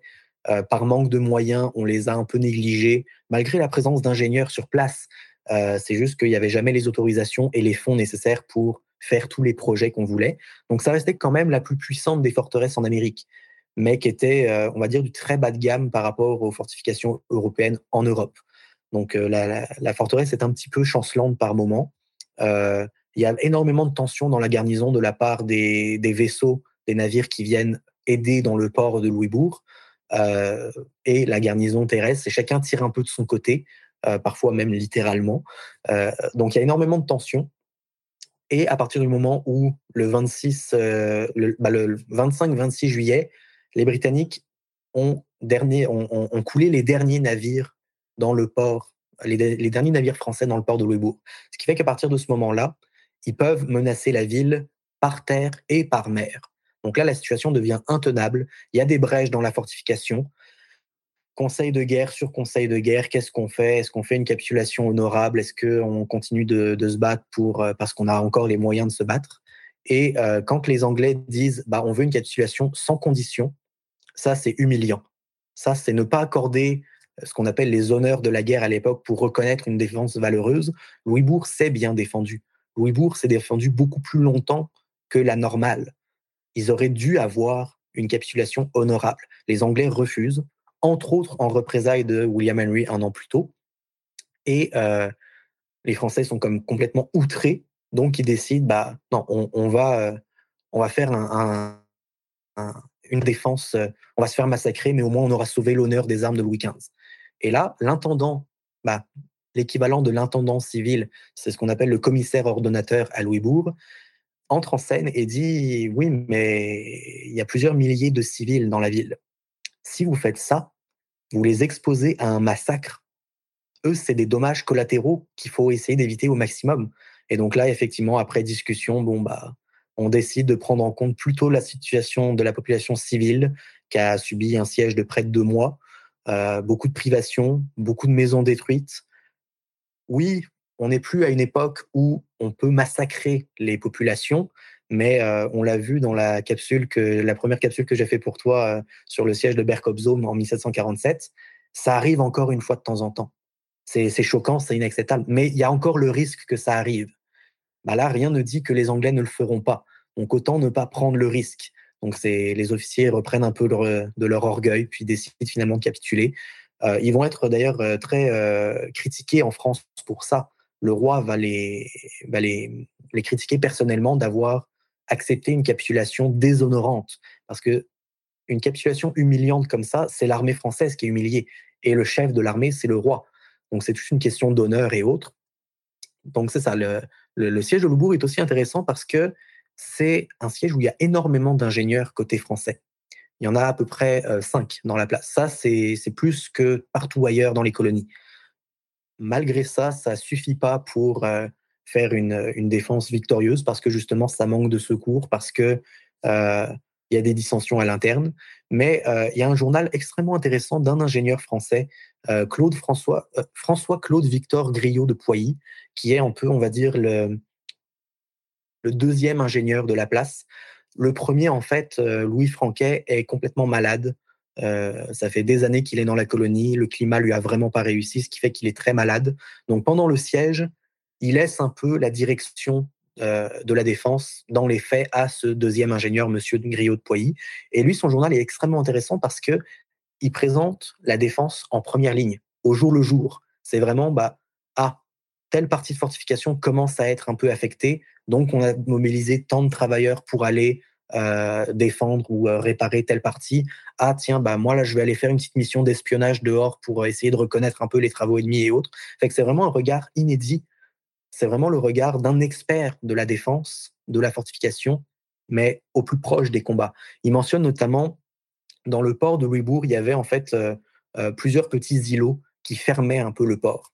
Et il y a notamment la, principale de ces sur laquelle les Français avaient une grosse batterie d'artillerie. Sauf qu'elle est, dès les premiers jours du siège, bombardée à revers par les Britanniques depuis un point plus élevé. Ce qui fait que les 200 à 300 hommes qui sont sur la batterie de, cette île d'entrée, pendant plusieurs semaines, c'est un enfer qu'ils vivent. Ils sont bombardés nuit et jour à tel point que les bâtiments, il n'y a, même plus de gravats possible pour s'abriter ou quoi que ce soit. C'est qu'on on voit avec les yeux de ces ingénieurs la misère que peut représenter la, souffrance physique euh, d'un siège, lui n'était pas sur cette île, mais il le voyait à quelques centaines de mètres et il l'entendait surtout. c'est un peu les deux sièges euh, euh, phares dont j'ai envie de parler aujourd'hui.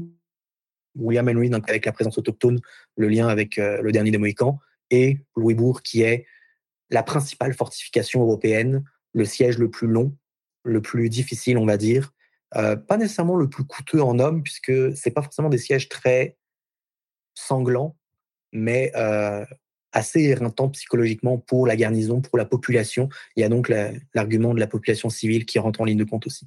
Avant peut-être de détailler un peu ce rôle d'ingénieur, et puis d'ailleurs les autres rôles, sur ces assauts-là, de quel type d'armes on disposait exactement? Tout à l'heure, tu nous parlais qui avait des petits canons, après potentiellement qui avait des canons un peu plus puissants.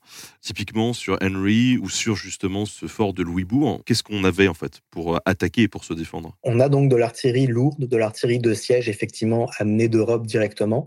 L'artillerie, on, a principalement trois types de, euh, de bouches à feu en fait. On a donc les canons qui, euh, bah, ils ont, en fait, on distingue surtout selon la trajectoire du projectile et l'utilisation qu'on en fait. Un canon, c'est une trajectoire très rectiligne. Donc ça peut euh, percer de plein fouet une, euh, un obstacle, par exemple. Des canons, pour le côté français, puisque vraiment selon, euh, selon les nations européennes, les calibres diffèrent, se ressemblent beaucoup, mais ne sont pas tout à fait les mêmes calibres. pour le côté français, on entre dans l'artillerie de siège à partir d'un canon de 18 livres.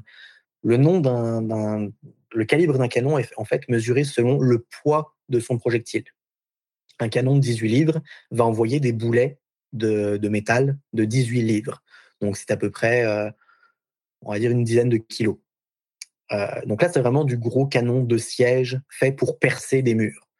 Euh, donc on a du canon de 18 livres, de 24 livres, ça c'est vraiment l'artillerie de siège. En dessous, c'est plus de l'artillerie qu'on utilise sur les champs de bataille que par défaut, on utilisait en Amérique pour les rares sièges qu'on faisait parce qu'on n'avait pas de canon plus puissant, mais euh, ce n'était pas de l'artillerie de siège. On faisait un peu avec ce qu'on a. On a aussi les obusiers qui sont un peu à mi-chemin entre le, canon et le troisième type qui est le mortier, qui peut utiliser des, euh, des boulets ou aussi des bombes explosives, une trajectoire un peu plus parabolique. Ça, c'est un peu le, l'artillerie hybride, on va dire.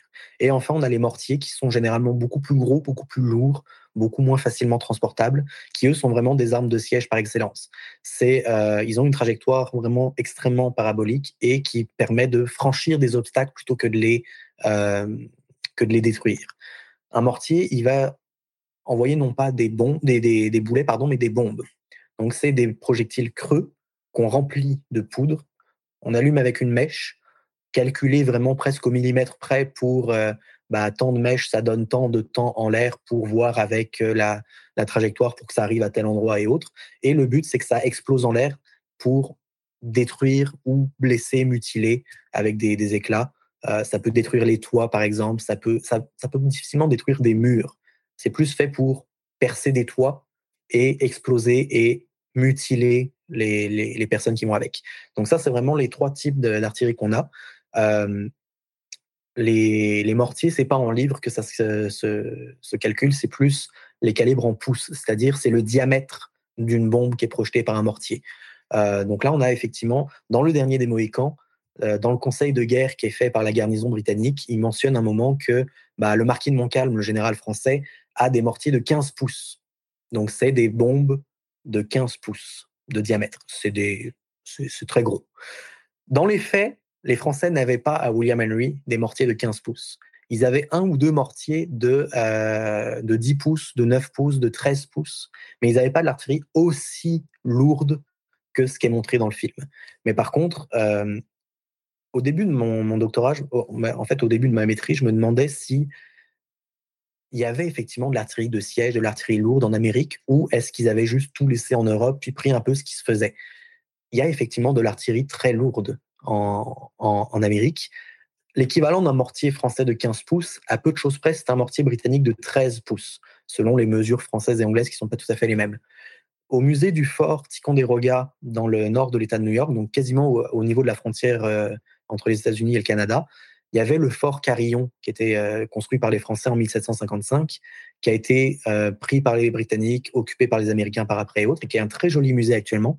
Ils ont conservé la moitié d'un mortier de, 13 pouces, euh, qui a en fait explosé euh, plus tard euh, au cours d'épreuves de tir et autres. C'est impressionnant de voir la taille de ces objets et de se dire que bah, ils les ont fait venir par bateau de l'Atlantique. C'est des, mortiers qu'ils utilisaient pour les sièges des puissantes forteresses en France. Ils en avaient des plus gros aussi, mais c'est quand même de l'artillerie lourde, de l'artillerie de siège qu'ils ont pris le temps de faire venir de l'Atlantique et puis qu'après il faut transporter en Amérique dans des conditions. Il n'y a pas de route, c'est du canotage sur les, sur les lacs, sur les fleuves. C'est assez impressionnant. Euh, après, il y a effectivement toutes les, les armes individuelles, donc les armes à feu, fusils, euh, pistolets ou autres. Mais comme je disais, je suis pas un expert de l'armement, fait je pense que je vais m'arrêter là pour cette question. Je ne saurais pas en dire plus. Quand une ville est assiégée, donc euh, tu nous as mentionné que c'était des armées qui s'affrontaient, mais qu'il y avait des civils aussi. Les civils, ils prennent jamais part à, cette guerre justement? Ça dépend du, contexte. Est-ce qu'on est dans, dans un endroit où, la, par exemple en Europe, euh, est-ce qu'on est dans une zone frontière qui vient d'être annexée, auquel cas on essaye de ne pas faire confiance à la population civile parce qu'ils ne sont pas suffisamment bien intégrés au royaume, donc on va essayer de pas trop les faire contribuer au siège. Ils vont plus être, bah, vous vivez le siège comme nous, puis bah, essayez de vous faire euh, petit, puis ça se passera bien. Euh, dans d'autres cas, la ville se défend elle-même, la population va, porter, euh, va prêter main forte à la garnison. En Amérique, pas vraiment. À, Louisbourg, par exemple, où, qui est donc une ville véritablement, c'est pas juste une fortification, c'est vraiment une ville avec plusieurs milliers d'habitants. Les habitants ne combattent pas, mais ils vont participer à ils vont participer à la défense dans le sens que ils vont coudre des sacs de terre, par exemple. la terre, comme je l'ai dit, c'est un matériau qui résiste très bien au choc. Donc, par exemple, quand on est à court de pierre ou qu'on n'a pas le temps de construire vraiment quelque chose en pierre, bah, on va faire des retranchements un peu de briquet de broc avec des sacs de terre, avec des, morceaux de bois un peu à droite à gauche et tout. Tout ce qui peut empêcher le passage dans une brèche, par exemple, bah, on va remplir de sacs de terre, on va, euh, on va mettre des, des, madriers de bois à droite à gauche. Bah, ça, la population de la ville va être mobilisée pour préparer ces matériaux. Donc, c'est coudre des sacs, c'est les remplir, c'est aider au transport jusqu'aux fortifications. Après, c'est les soldats qui s'en occupent, qui les placent, qui les, qui les, qui les manipulent et autres. Mais c'est que oui, à Louisbourg, la, la population ne combat pas, mais elle participe à l'entretien pendant le siège de, des fortifications. À Québec, c'est un petit peu la même chose. Euh, mais sinon, il y a plusieurs cas aussi où, euh, bah, quand les Français attaquent, c'est généralement dans des endroits où il y a peu de civils, hormis William Henry, où là, bah, ils sont dommages collatéraux pour la plupart. Euh, mais quand les Anglais attaquent, c'est beaucoup dans des endroits assez isolés où il y a peu, voire pas de population civile. Donc, c'est ça, c'est hormis Québec, Louisbourg, certains forts, plus euh, dans des axes passants, on va dire, donc avec des établissements civils. Euh, Niagara, par exemple, il y a quelques civils, mais qui sont. c'est ça, la plupart du temps, quand les civils sont présents, ils sont mobilisés pour les tâches annexes de l'armée, c'est-à-dire bah, aide à creuser un trou, aide à entretenir euh, telle partie de mur ou autre. D'ailleurs, il y a un truc qu'on n'a pas abordé, tiens, c'est que sur ces forts, est-ce qu'on retrouve une organisation qui peut être similaire. Je veux dire, c'est fort, il y, a différentes parties, j'imagine. C'est très standardisé, ça aussi, ou des fois on se dit, tiens, on peut se passer d'un bâtiment ou d'un autre euh? Tout à fait, on, peut, c'est très variable, on peut se passer de, tel ou tel bâtiment, puisque, bah, comme je le disais tout à l'heure, c'est pas des forts pensés vraiment pour la guerre, ou du moins pas pour une guerre de siège à l'européenne. On va garder l'architecture typique des, forts avec euh, bastions, à l'européenne, oui, parce que ça, c'est vraiment dans les techniques de tir, le flanquement et autres, euh, essayer de faire en sorte que euh, euh, aucun point ne soit isolé par rapport à un autre. Oui, il y, a, ce système général. Mais par contre, le modèle type d'un fort en Amérique, c'est un simple carré avec quatre bastions au coin. Pas nécessairement d'ouvrage avancé de, de, de, retranchement de terre ou de bois avant. Ça, c'est plus pour les forts un peu plus élaborés, plus aux frontières et plus tardif aussi. Euh, le fort Niagara dont je parlais tout à l'heure, qui euh, était une simple bicoque avec une, euh, une, palissade de bois autour, ça devient un, fort extrêmement complexe en termes d'architecture, avec vraiment des remparts de terre, des palissades de bois et des ouvrages avancés très, très pensés à l'européenne pour le coup. Mais c'est ça, c'est vraiment très variable selon tel ou tel fort. le fort Beau Séjour, par exemple, en, en Acadie, donc c'est l'actuelle frontière entre la province du Nouveau-Brunswick et de la province de Nouvelle-Écosse au Canada. C'était la frontière à l'époque entre les possessions françaises et anglaises. Il est attaqué et pris par les Britanniques en 1755, en juin 55, donc encore en temps de paix. Ça, c'est vraiment un petit fort euh, en terre avec un petit peu de, palissade de bois, pas vraiment d'ouvrage extérieur ou quoi que ce soit. C'est un fort moderne, mais euh, qui n'est pas non plus pensé pour une guerre euh, à l'européenne. Donc, on, on, a fait ce ce dont on avait besoin, c'est vraiment selon les, contextes locaux.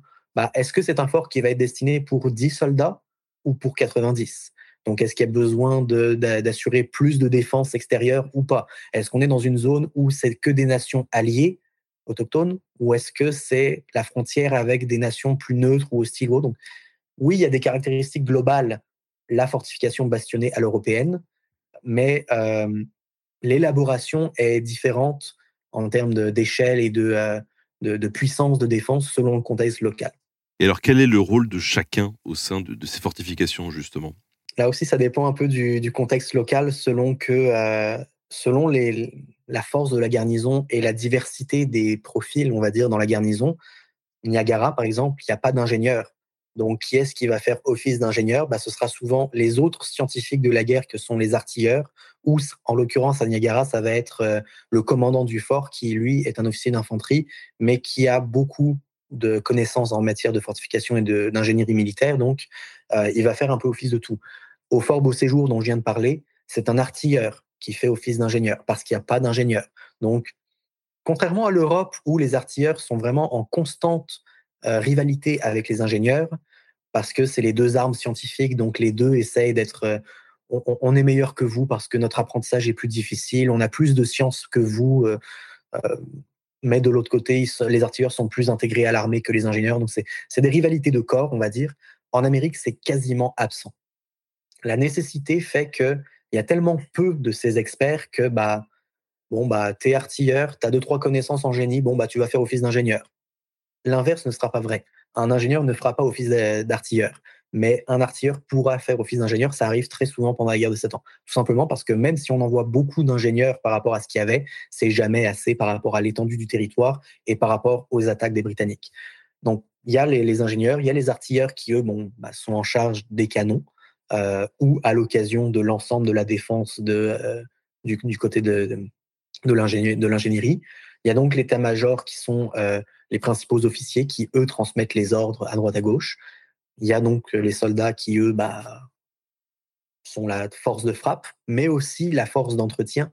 C'est s'il n'y a pas de population civile à mobiliser, bah, on va essayer d'utiliser justement des ouvriers qui sont les soldats. En Europe, il y a des ouvriers spécialisés. Il y a des sapeurs, il y a des mineurs. En Amérique, il n'y en a pas du tout. Donc, bah, on mobilise la population civile quand il y en a, ou les soldats, ou la dernière catégorie qui est les miliciens, qui eux sont c'est des civils sans être des civils, dans le sens c'est euh, le service militaire un peu avant l'heure. Euh, il y a d'ailleurs euh, un mythe encore très tenace de la glorieuse milice canadienne qui était des, des guerriers super entraînés, super bons tireurs, des tireurs d'élite qui allaient tous à la chasse et qui savaient tous viser entre les arbres de l'Amérique et autres. Non. Ça, c'est un tout petit noyau. Euh, c'est plusieurs milliers d'hommes, la milice au Canada. C'est quelques centaines, quelques centaines d'hommes qui sont effectivement des bons combattants en 1755. Pourquoi? Parce que la colonie a connu plus d'une trentaine, d'années de paix. Ce qui fait que tout l'entraînement que les grands-pères ont eu, bah, il s'est perdu. L'expertise de tir qu'avaient les Canadiens au début du 18e n'existe plus ou presque en 1755.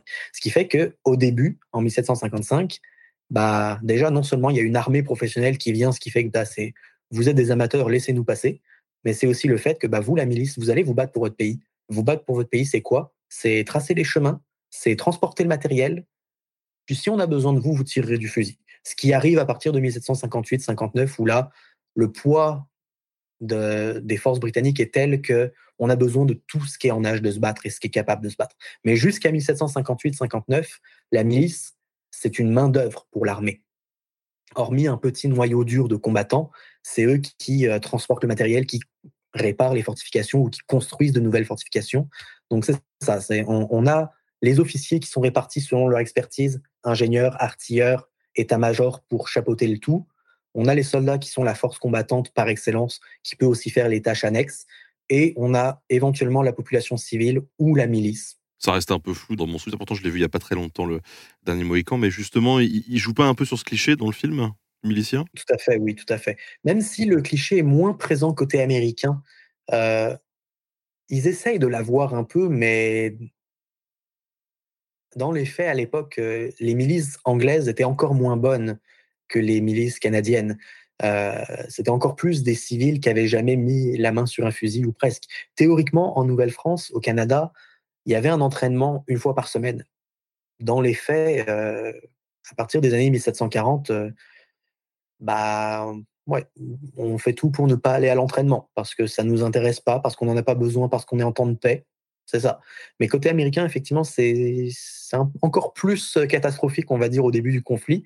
Mais les Britanniques vont justement, à force d'être confrontés aux souvenirs des Canadiens qui, 60 ans avant, étaient des bons guerriers, des bons combattants, vont créer des nouvelles unités de, harcèlement, de, petites guerres, de, de tireurs d'élite et autres, qui vont être confrontés aux troupes de la marine française, qui, eux, sont véritablement des militaires beaucoup plus euh, entraînés justement, beaucoup plus. Euh, c'est pas tous des tireurs d'élite exceptionnels comme on voit dans le film, justement, non.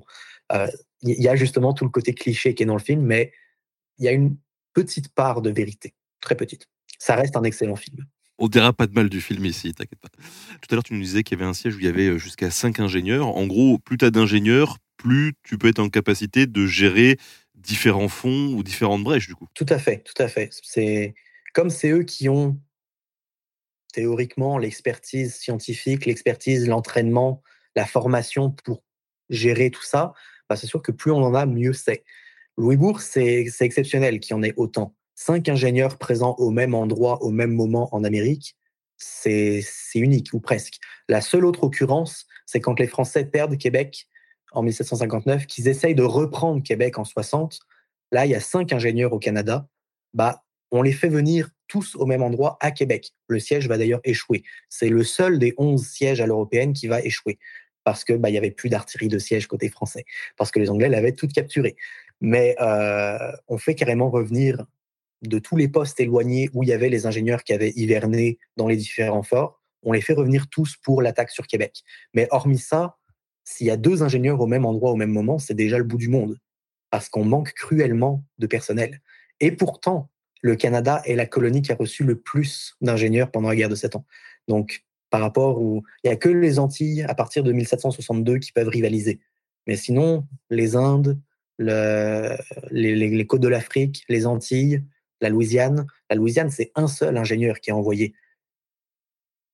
Euh, au, Canada et à Louisbourg, c'est à peu près une douzaine. 12, 12, 13 qui sont envoyés entre 1755 et 60.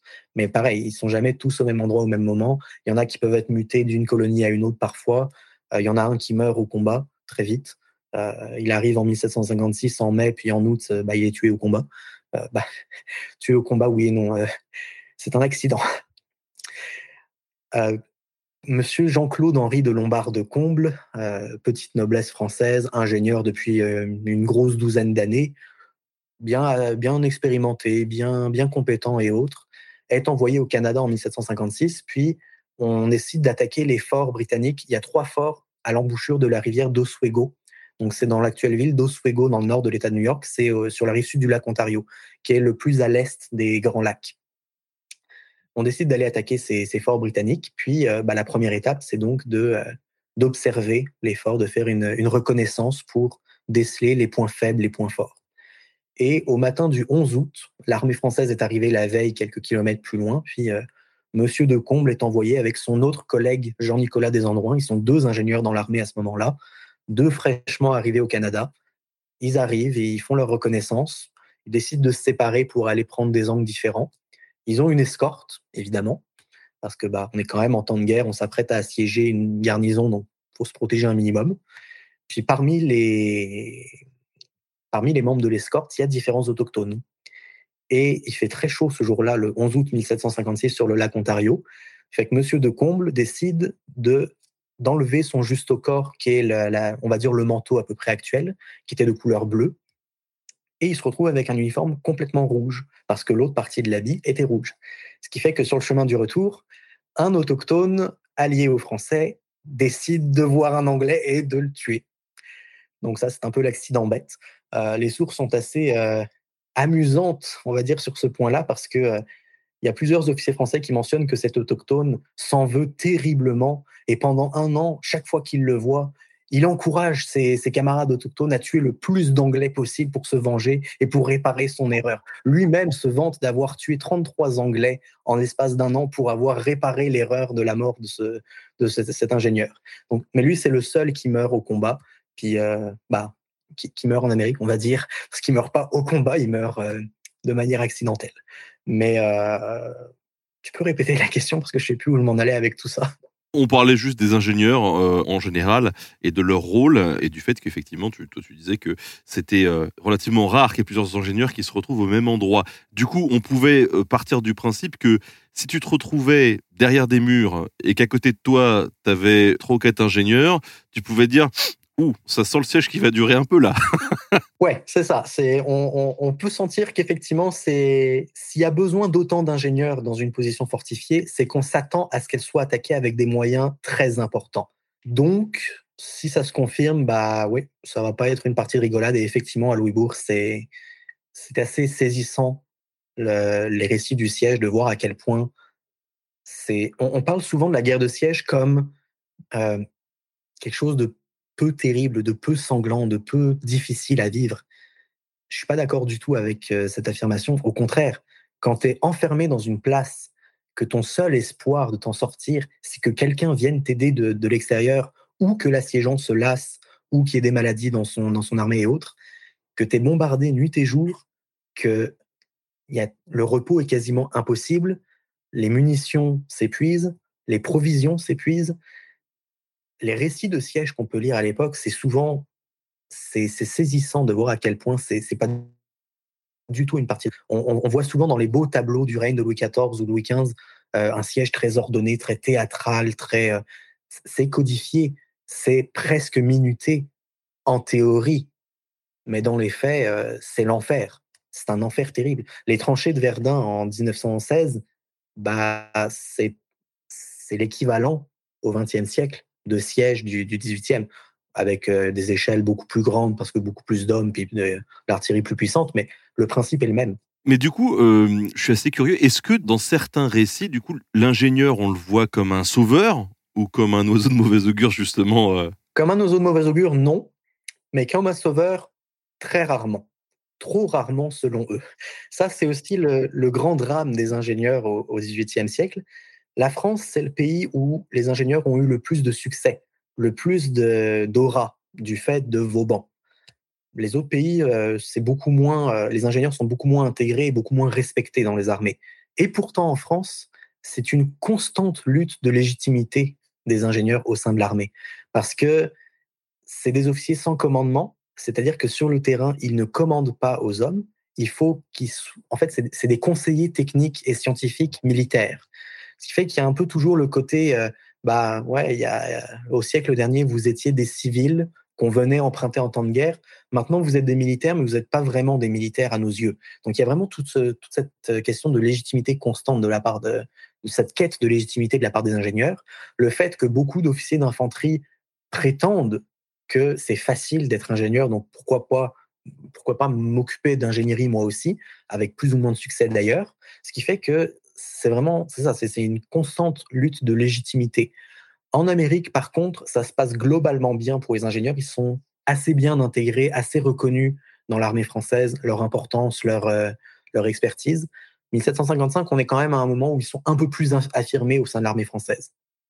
Mais euh, malgré ça, il y a quand même toujours des tensions personnelles, des tensions individuelles, euh, l'ingérence d'officiers d'infanterie qui viennent prétendre bah, je peux tout aussi bien faire ton, ton, travail à ta place, donc bah, viens pas me faire la leçon. Parfois c'est efficace, parfois non. Euh, celui qui justement a fortifié Niagara, euh, Pierre Pouchot, bah, le siège des forts d'Oswego où Monsieur de Comble se fait tuer par un autochtone, c'est la suite est intéressante à ce sujet-là parce que son jeune collègue, Monsieur Desandrouins, qui a 27 ans, qui est très inexpérimenté, bah en fait, il a une expérience militaire parce qu'il a combattu dans l'infanterie dix ans plus tôt dans la guerre de succession d'Autriche, mais comme ingénieur, ça fait que cinq ans qu'il est ingénieur. Il n'a jamais connu la guerre comme ingénieur. Il a déjà participé à des sièges comme fantassin, mais jamais comme ingénieur. Donc, il est un peu regardé de haut, justement, par les officiers de l'armée, parce que bah, c'est qui ce blanc-bec qui sort de l'école, qui a deux ou trois ans d'expérience, puis qui, bon, on vient de perdre notre principal ingénieur de manière totalement stupide. Bon, ça augure pas très bien. Donc, on va décider de mettre à ses côtés, pour l'épauler, Monsieur Pierre Pouchot, qui est un officier d'infanterie qui, est reconnu pour ses compétences en ingénierie. Sauf que ça se passe pas très bien entre les deux hommes, parce que justement, euh, Pouchot est un peu plus âgé, plus expérimenté, fait qu'il se dit bon bah on va procéder de telle manière. Des endroits se dit plutôt bah moi avec ma formation, mon apprentissage je me dis ce serait mieux de faire plutôt de telle manière. Ce à quoi il se fait réprimander parce que oh, vous êtes trop scolaire, vous vénérez trop vos bancs. Ça c'est vraiment la critique principale qui est euh, adressée au corps du génie en France au XVIIIe siècle, c'est le fait qu'ils sont dogmatique envers Vauban. Et c'est assez vrai d'ailleurs. Mais euh, ça se passe pas très bien. Il y a quelques petits accrochages entre les deux. Donc, bon, des endroits euh, décident de mettre son orgueil de côté puis de suivre un peu. Mais par contre, il se plaint aux autorités en France, les autorités du corps du génie, où à plusieurs reprises, il mentionne faut à tout prix que vous envoyiez des ingénieurs pour remplacer mon pauvre monsieur de Comble, et surtout des ingénieurs qui ont de l'expérience et qui ont une autorité naturelle qui fait qu'on ne viendra pas les embêter dans leur travail ça, l'a vraiment traumatisé. Bon, finalement, euh, l'accrochage est assez mineur parce que le siège se passe très bien, mais il y a quelques petits accrochages entre l'infanterie et les ingénieurs. Avec les artilleurs, non. Ça, c'est assez étonnant de voir à quel point la rivalité très forte en France entre les artilleurs et les ingénieurs est quasi complètement absente en Nouvelle-France. Tant mieux, on va dire, pour le bien du service. Mais dans l'ensemble, ça se passe pas trop mal. Dans l'ensemble, ils sont globalement écoutés à Québec en 1760, justement, quand les Français décident de reprendre la ville, bah, d'essayer de reprendre la ville, euh, les, officiers de l'armée, les officiers d'infanterie proposent un plan d'attaque pour se dire bon bah on va attaquer plutôt sur telle porte parce que le terrain est plus euh, malléable, plus facilement travaillable, même si la fortification est plus puissante. Les ingénieurs se disent bah nous au contraire on veut plutôt viser telle porte parce que oui le terrain est un peu plus difficile à travailler, mais la fortification est en moins bon état. Et au vu du manque d'artillerie qu'on a, bah, c'est peut-être mieux d'attaquer à l'endroit le plus faible. Il y a quelques débats parmi l'armée et tout, puis finalement le général français décide de suivre l'avis des ingénieurs. Le siège va quand même échouer parce que bah il n'y a pas assez d'artillerie euh, côté français. L'artillerie de siège est quasiment inexistante, puis les, les rares pièces d'artillerie lourde qu'ils ont réussi à ramener un peu partout crèvent ou explosent pendant le siège. La, poudre est mauvaise. Il n'y a, vraiment aucune condition favorable pour reprendre Québec, donc c'est le seul des sièges qui échoue. Mais on a décidé quand même de suivre l'avis des ingénieurs. Donc dans l'ensemble, ils sont pas vus comme des sauveurs, mais on leur fait confiance. Généralement, c'est bah, on reconnaît que vous êtes euh, ceux qui ont l'expertise, donc bah, on va suivre vos avis en, autant que c'est argumenté puis que c'est pas insensé, évidemment. Mais vu qu'ils ont une expertise et qu'ils sont quand même relativement peu nombreux, est-ce que ça peut pas être un enjeu stratégique que d'aller, par exemple, capturer un ingénieur ennemi? Tout à fait. Du côté britannique, euh, bah, des assiégeants britanniques à Louisbourg, par exemple, au cours d'une sortie d'une partie de la garnison française, on se vante d'avoir réussi à capturer un ingénieur britannique. Alors certes, les ingénieurs britanniques n'ont pas la l'aura et le respect européen des ingénieurs français, parce que les Britanniques, autant la France, c'est le pays qui a eu le plus de qui a le plus développé son corps d'ingénieurs à la suite de Vauban, autant l'Angleterre est un des pays le plus à la traîne. Ça fait suite à un contexte politique où les Anglais sont très méfiants vis-à-vis des fortifications depuis le XVIIe siècle. Il y a eu des, des révolutions, des guerres civiles, et donc les fortifications sont vues en Angleterre comme plus de points de rébellion possibles que véritablement une défense du territoire. Hormis les fortifications des grandes villes ou euh, des, côtes, on fait plus confiance à la marine. Ce qui fait qu'on a, moins besoin d'ingénieurs, on développe moins les corps d'ingénieurs. Donc oui, les ingénieurs britanniques n'ont pas l'aura des, ingénieurs français, mais par contre, les Français sont quand même bien contents de pouvoir en capturer un à Louisbourg parce que bah, ça veut dire que ça en fait un de moins côté britannique, un expert de moins, donc moins de chances que l'attaque soit bien menée. À l'inverse, en 1755, donc en temps de paix, quand on envoie les premiers renforts au Canada côté français, c'est quelques milliers d'hommes, on envoie trois ingénieurs. Ces trois ingénieurs n'arriveront jamais en Amérique parce qu'ils sont capturés en mer par les Britanniques, qui en fait se livrent en temps de paix à des actes de piraterie, piraterie pure et dure de bah on essaye d'intercepter les renforts. Ils réussissent à intercepter finalement que deux ou trois navires, 400 hommes. Manque de peau sur les deux navires capturés, il y avait les trois ingénieurs. Donc euh, ça, c'est une belle prise côté britannique et c'est un désastre côté des, autorités françaises parce que c'est bon, bah on n'a que deux ou trois ingénieurs dans les colonies qui sont pas forcément formés très bien à l'européenne parce que c'est des Canadiens nés au Canada, mal formés et tout. Bon, bah, s'il vous plaît, envoyez-en d'autres. Ce qui fait qu'en 1756, on en envoie deux autres. Il y en a un qui meurt tout de suite, un qui fait ses preuves très rapidement, puis que ça se passe bien. Fait qu'on en envoie encore un ou deux autres. En 1759, on en envoie encore trois autres. Mais ce qui fait qu'effectivement, il y a un enjeu de priver l'ennemi de cette expertise parce qu'on est conscient, en 1755, on est conscient que la prochaine guerre en Amérique sera différente de celle qu'on a connue jusqu'à présent. Parce que là, c'est des envois massifs d'armées européennes. Donc, ce qui veut dire qu'on va se battre à l'européenne. Et se battre à l'européenne, à cette époque, c'est quoi? C'est principalement des sièges. Et qui sont les experts de ces sièges? C'est les ingénieurs. Le titre de mon livre, Changer le système de la guerre, c'est exactement ça. C'est une citation, c'est un extrait d'une citation d'un des ingénieurs français qui décrit le système de fortification du Canada et qui mentionne que bah, jusqu'à présent, les petits forts de bois à droite à gauche étaient très efficaces pour contrer euh, les autochtones ou pour contrer des petites troupes britanniques avec peu d'artillerie. Mais maintenant, on arrive avec une artillerie de siège. Donc, ça va changer le système de la guerre qui, elle, va devenir plus européenne, des sièges, des batailles, de l'artillerie, tout ça. Juste pour en finir avec cet aspect un peu tactique de capturer un, ingénieur, est-ce que l'ingénieur peut du coup avoir peut-être de par une correspondance des plans préalables des différents bastions Et est-ce que du coup, dans une logique de renseignement pour pouvoir attaquer des places, ça peut être intéressant aussi de faire parler un ingénieur, par exemple, sur différentes places? J'ai pas d'exemple de, d'interrogatoire d'ingénieurs qui permettrait de divulguer des renseignements ou autres, mais par contre, c'est vrai que oui, ça fait partie du travail de préparation d'un siège. Tout ce qu'on peut réunir comme documentation sur la place à assiéger, ben, on va l'utiliser. Les, forts d'Oswego, justement, euh, faits par les Britanniques, euh, euh, le premier fort est fait dans les années 1720, puis dans les années 1750, ils en font un deuxième, et au tout début 1755, ils en font un troisième. pardon. Et il y a eu des plans faits par un ingénieur français présent au Canada dans les années 1720, un plan assez vieux, assez daté, puisque bah, c'est quand même 30 ans auparavant. pardon. Ça, les Français l'utilisent, ce plan. Ils utilisent toute la documentation qu'ils peuvent avoir.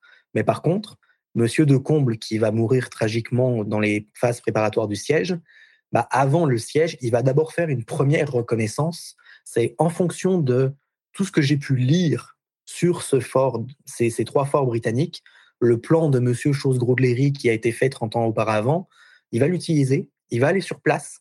Donc ça, c'est mi-juillet. Mi-juillet 1756, en préparation du siège, on envoie cet ingénieur dans l'actuelle ville de Kingston, en Ontario, donc c'est au Canada, c'est vraiment à l'opposé sur l'autre rive du lac. Oswego, c'est au sud du lac Ontario. Bah, c'est presque en ligne droite sur la rive nord du lac, il y a le, fort Frontenac, l'actuelle ville de Kingston, qui est un, gros fort français à, cet endroit-là. On envoie l'ingénieur là-bas pour aller préparer le siège. Donc, il, traverse le, lac, puis euh, il va faire une première reconnaissance euh, de, des fortifications et il va en faire des, documents vraiment exceptionnels. Euh, un très beau plan fait vraiment sur, le terrain. Il fait une ébauche de plan, puis il revient au Fort Frontenac, puis il trace un plan fin juillet. Il fait un mémoire d'une dizaine de pages qui accompagne ce plan pour dire bah, ici, on voit de côté en A tel bastion de tel fort, la nature du terrain, c'est ci et ça et tout. Et il va en proposer un projet d'attaque. Le plan qu'il fait, qu'on a encore dans les archives, qui est d'ailleurs unique pour l'Amérique du Nord à cette, époque, bah, dans ce contexte-là, c'est pas un plan de projet de fortification. C'est un plan d'un projet d'une attaque. C'est en fonction de ce que j'ai vu, de ma formation, de mon expérience, j'ai pu voir que le terrain ressemble à des collines boisées, euh, à peu près telle distance. Euh, les fortifications ressemblent à ça. La garnison est estimée selon les interrogatoires des prisonniers et ça à tant d'hommes. Donc moi, ingénieur, je propose de procéder de telle manière. Et ça, c'est un document vraiment unique qu'on a, euh, un mémoire avec un plan. Il y en a beaucoup en Europe. Il n'y en a quasiment pas en Amérique. C'est le seul où on a le plan et le mémoire. Pour Québec, en 1760, on a des mémoires de préparatifs d'attaque, mais euh, c'est ça. Donc, oui, effectivement, les, ingénieurs vont euh, avoir. Bah, en fait, c'est des missions de renseignement, les reconnaissances. Pour faire un peu le lien avec l'entretien de Stéphane Genet sur l'espionnage, les ingénieurs ne sont pas des espions, mais contribuent au renseignement militaire. Si ce n'est que c'est pour un but très précis, c'est pour préparer une attaque sur un point. Euh, bien évidemment aussi, un ingénieur à l'inverse qui est affecté dans une nouvelle place, bah, il va recevoir toute la documentation sur la place, en l'occurrence les plans de ses prédécesseurs. Parce qu'il faut qu'un ingénieur qui défend une fortification connaisse parfaitement l'état de la fortification. Donc c'est l'architecture globale, mais c'est aussi, bah, bon, bah, on est en 1758 à Louisbourg, on sait que tel bastion a été renforcé trois ans auparavant alors que celui-là vient d'être renforcé deux mois plus tôt. Donc, c'est un peu toute l'évaluation de l'état global des fortifications. Les ingénieurs, quand il y a un siège, sont souvent appelés sur le conseil de guerre pour dire bah, aujourd'hui, ça fait tant de jours qu'on est assiégé, l'état des fortifications, c'est ça. Alors, je vais faire un parallèle peut-être un peu foireux, mais je trouve ça rigolo. Aujourd'hui, en France, on a un gros problème, c'est les déserts médicaux. Hein. Et du coup, les solutions qui sont un petit peu avancées, c'est de dire, euh, bah tiens, on va prendre des, jeunes docteurs. Et en fait, euh, le but du jeu, c'est que euh, on va pas trop leur laisser le choix d'aller où ils veulent s'installer. voilà, on va les foutre dans des déserts médicaux parce qu'on en a besoin. Puis comme ça, ils vont se former là-bas. Là, on en aura le plus besoin. Est-ce que c'était pareil pour les ingénieurs à l'époque Et est-ce que du coup, les ingénieurs qui étaient envoyés en Amérique du Nord, c'était des types qui étaient volontaires, ou alors on leur disait euh, Coco, euh, tu viens de sortir de l'école, allez hop, tu vas aller te former là-bas La réponse c'est oui et non. Euh, avant la guerre de 7 ans, les affectations dans les colonies sont juste assez mal vues parce qu'on manque de tout dans les colonies. On est souvent dans des contextes où, au niveau climat, bah, c'est soit trop froid, soit, soit trop froid, soit trop chaud, avec plein de maladies. Donc, c'est ça. La vie coloniale est chère, les salaires sont pas bons on est loin des yeux de la cour, donc loin des possibilités d'avancement rapide. Fait que souvent, l'affectation dans les colonies, c'est c'est pas c'est pas c'est pas c'est pas très apprécié, non. Mais de plus en plus, il y a une sorte de de blocage en France où les, les, opportunités de carrière sont de moins en moins grandes parmi les jeunes ingénieurs qui sortent de l'école. Fait qu'au contraire, plus on avance vers le milieu du 19e, du 18e siècle, pardon, et notamment pendant la guerre de 7 ans, plus on a la volonté de jeunes ingénieurs de d'aller se faire une expérience dans les colonies, donc de demander une affectation coloniale pour justement retourner l'argument. C'est bah oui, je suis loin de la cour, mais par contre, j'ai fait mes preuves dans un contexte très difficile. Ça veut dire que maintenant que je suis de retour en France, vous pouvez me donner des bonnes responsabilités. Il y en a plusieurs pour qui ça marche très bien d'ailleurs. Mais ce qui fait que dans, les, la plupart des ingénieurs envoyés dans les colonies, bah, en Nouvelle-France pendant il y a de 7 ans, la plupart sont volontaires, oui. Et puis ça peut être à n'importe quel moment de leur carrière. Euh, c'est pas nécessairement des jeunes blancs-becs fraîchement sortis de l'école puis qui, qui ont 2-3 ans de service. Ça peut être des individus qui ont déjà 10, 15, 20 ans de service, bah, plutôt 10, 15 ans de service.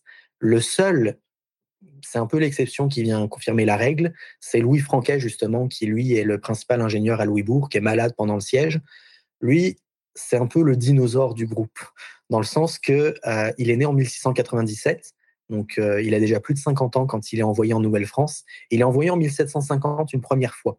Pendant le temps de paix, juste à la fin de la guerre de succession d'Autriche, on commence à préparer le conflit suivant. Donc, on vient de récupérer Louisbourg qui a été capturé par les Britanniques on va, refaire les fortifications, les renforcer et les préparer au conflit suivant.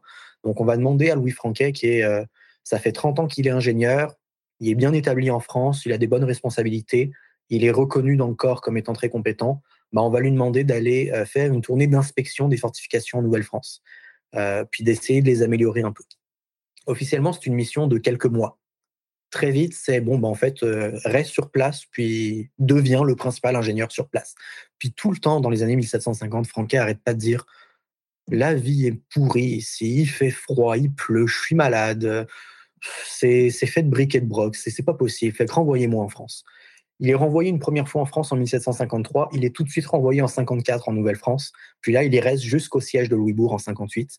Euh, puis il est un peu critiqué euh, par certains officiers de l'armée pendant le siège et à son retour en France, fait qu'il est gentiment mis à la retraite en 1760 quand il revient, bah, deux ans après son retour en France, puis il meurt quelques années après. Mais fait que lui, c'est vraiment, on, lui a demandé une affectation dans les colonies, il a dit non, il a fallu le convaincre, il s'est laissé convaincre, puis ça s'est plus ou moins bien passé. La plupart des autres, c'est au contraire, c'est bah j'ai pas forcément d'opportunité de carrière parce que je viens de sortir de l'école puis tous les bons postes sont pris ou bah ça fait plusieurs années que j'ai une carrière mais que ça avance pas aussi vite que je pourrais l'espérer. Donc bah s'il vous plaît, envoyez-moi dans les colonies. Ça va être terrible, ça va être ennuyant, ça va être très difficile, mais à long terme, ça peut aider. Le Jean-Nicolas Desandroins, qui est donc envoyé en 56 avec de combles, lui, c'est une demande d'être envoyé au Canada. Et ça va très bien payer parce que il va faire ses preuves. Bon, en 56, ça se passe difficilement parce que bah, justement, il y a cet accrochage avec Pierre Pouchot. Mais après, très vite, il apprend de ses leçons. Puis, en 57, 58, 59, 60, il est reconnu par les autorités coloniales et par l'armée comme très compétent, très bien. Fait qu'il va avoir une carrière en France par après très intéressante, avec des postes à haute responsabilité. Et surtout, il va être envoyé en Amérique en 1780 pendant la guerre d'indépendance américaine, euh, comme il a connu le contexte américain, donc oui, c'est pas tout à fait le même contexte parce que bah, c'est pas les colonies britanniques, c'est plus le climat canadien et autres, mais il a une expérience du terrain en Amérique. Donc on va faire appel à son expertise pour diriger les ingénieurs qui sont envoyés avec l'armée française en Amérique. Il va pas participer au siège de Yorktown en 1781 parce que bah, c'est la principale action de la guerre avec l'armée française, mais il est malade à ce moment-là. C'est un petit peu dommage pour lui, qu'il va pas récolter les lauriers de cette belle action, mais par contre, il va être reconnu tout le long des campagnes 1780, 80, 82 pour euh, justement son expertise et il va terminer avec des postes à très très haute responsabilité en France dans les années 1780. Il va finir dans les, grands échelons des, des ingénieurs. Il y a en fait l'échelon de base, c'est l'ingénieur ordinaire. Il y a l'ingénieur en chef qui commande à plusieurs ingénieurs euh, ordinaires. Et il y a le directeur des fortifications qui commande à plusieurs ingénieurs en chef. Et euh, à la fin des années 1780, il y a 12 directions de fortification en France. Bah, des endroits en a une. Puis il navigue entre plusieurs directions. il fait partie des principaux ingénieurs du pays. lui, pour le coup, sa carrière coloniale a été très utile et très pertinente. Il y en a pour qui ça se passe plus ou moins bien bon, bah, il navigue de colonie en colonie. Euh, il y en a un, par exemple, qui est envoyé en 59 euh, au Canada, qui, qui, se fait bien remarquer. Puis il va être envoyé aux Antilles dans les années 1760, 70. Puis il va combattre en Inde en 1777. Il va être fait prisonnier en 78 par les Anglais. Puis il va quand même bien terminer aussi en France avec euh, des postes pas aussi élevés que des endroits, mais quand même, c'est rare que des ingénieurs qui ont le, statut d'ingénieur ordinaire quand ils vont dans les colonies, c'est rare qu'ils terminent leur carrière avec ce même statut. Généralement, il y a toujours un peu de, euh, d'avancement dans la carrière. Fait généralement, c'est, assez bien vu. C'est des moments difficiles sur place. Euh, ils n'arrêtent pas de s'en plaindre tout le temps, mais ça paye au final pour eux. Est-ce que pour clôturer cette émission, tu aurais une, une, petite liste de bouquins à recommander aux gens qui nous regardent, qui nous écoutent, pour mieux comprendre cette guerre de siège tout à fait, tout à fait. J'ai fait une petite liste de, de, livres à côté de moi. Alors déjà, on va commencer par un petit peu d'autopromotion. Pour des sujets spécifiques comme ça, guerre de siège en Nouvelle-France, ingénierie militaire en Nouvelle-France pendant la guerre de Sept ans, bah, je suis le seul qui fait ça. Euh, il y a plusieurs livres qui ont été faits ou des articles, des études sur certains sièges localisés. Le siège de Louisbourg, par exemple, il y, a, toute une bibliographie intéressante dessus. Mais là où j'ai apporté quelque chose de nouveau, c'est que j'ai fait un regard synthétique sur l'ensemble de ces sièges et surtout les comparer à la situation européenne. Donc, bah, effectivement, il y a mon, mon petit livre, euh, à peu près 200 pages, je vais mettre un petit peu plus dans la lumière, 200 pages à peu près en 2020. C'est une version très retravaillée de mon mémoire de maîtrise. Pour la partie ingénierie militaire, c'est une dizaine de pages là-dedans parce que bah, c'est en faisant mon mémoire que j'ai vu qu'il y aurait potentiel à beaucoup plus. Donc attendez 2024 ou 2025 que j'ai terminé ma thèse, puis là vous aurez une thèse sur les ingénieurs militaires. En attendant, il y a mon blog Tranché Tricorne sur lequel je partage certains éléments de, de ma recherche. Pour la guerre de 7 ans en général, j'aurais une référence en particulier qui est une excellente synthèse La guerre de 7 ans par Edmond Zembowski, qui est prof, ou qui, bah, du moins en 2015, au moment de la publication, était prof à l'université de Besançon. Euh, c'est une excellente synthèse pour avoir le contexte global euh, géopolitique, euh, le déroulement du, conflit et autres. Il y a quelques petites erreurs à droite à gauche, comme dans à peu près tous les bouquins qui existent sur Terre, mais euh, c'est une excellente synthèse. Ça se lit comme un roman. C'est une bonne brique, mais qui se lit très bien. Euh, il y a une édition, moi j'ai l'édition au Québec, mais elle a été éditée en même temps en France, donc très facilement trouvable en France. Mon livre est un petit peu moins facilement trouvable en France puisque c'est édité au Québec, mais je sais qu'il y a beaucoup de librairies locales qui peuvent le faire venir par commande, donc vous pouvez le, le trouver sans trop de difficultés pour les ingénieurs et Vauban, bah, Vauban, il y a euh, une historienne qui, dans les années 80-90, a beaucoup travaillé sur les ingénieurs. C'est Anne Blanchard, qui est décédée fin des années 90 ou début des années 2000, je ne sais plus. Elle avait fait une très bonne biographie de Vauban. Donc là aussi, c'est une, une brique, mais qui euh, donne un bon aperçu du personnage Vauban et de l'évolution des ingénieurs sous sa, sous sa houlette, on va dire. Euh, l'actuelle grande spécialiste de, Vauban, c'est Madame Michel Virol, qui est professeure d'université à Rouen, je crois, professeur d'université en France. Donc il y a plusieurs de ses travaux euh, que je recommande aussi. Donc lui, par exemple, c'est Vauban de la, de la gloire du roi au service de l'État. C'est pas une biographie, c'est plus une biographie thématique que vraiment une biographie linéaire comme euh, Anne Blanchard. Sur les ingénieurs, il y a vraiment la Bible dont je me sers tout le temps, c'est Anne Blanchard, c'est Les ingénieurs du roi, euh, de Louis XIV à Louis XVI. C'est vraiment une étude sur le, les ingénieurs français entre 1690 et la Révolution, donc un siècle d'ingénierie française. C'est un bouquin qui date de 1979. Il a quelques petites lacunes, il ne parle pas du tout des colonies, par exemple. Donc, c'est justement, ça me laisse plus de place pour parler de la Nouvelle-France. Mais euh, il y a quelques petites approximations à droite à gauche. Ça reste quand même une Bible incontournable pour l'étude sur le génie. Il y a un dictionnaire des ingénieurs qui vient avec ça, où elle a fait euh, un travail de, moine à chercher tous les ingénieurs français, puis les regrouper en, un dictionnaire. Il n'est pas complet là non plus. Il y, a, il y a quelques erreurs sur certains ingénieurs en Nouvelle-France, mais c'est deux outils très intéressants. Et pour terminer, plus sur la guerre de siège, j'aurais, bah, c'est plus euh, les ouvrages français sont plus sur Vauban ou sur quelques aspects français de la guerre de siège. Il faudra plus aller chercher des ouvrages en anglais pour un regard global sur l'Europe. Donc j'aurai deux volumes à vous euh, proposer. Euh, Christopher Duffy, qui est un universitaire anglais, je crois, qui a fait deux, euh, deux très beaux volumes dans les années 80 sur bah, la guerre de siège, si je dois faire. Et bah, pareil, c'est deux très très bons livres, donc c'est pas mal ce que je pourrais vous proposer. C'est ça. Merci, merci pour cette biblio. Un petit mot de la fin peut-être pour conclure. Est-ce qu'il y a quelque chose que tu voulais rajouter?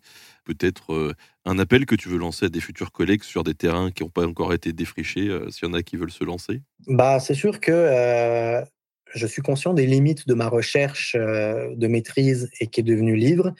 Mon livre, je l'ai beaucoup retravaillé, mon mémoire de maîtrise, je l'ai beaucoup retravaillé pour en faire un livre, mais j'avais quand même des contraintes éditoriales qui faisaient que j'ai pas pu faire tous les sujets que je voulais sur la guerre de siège.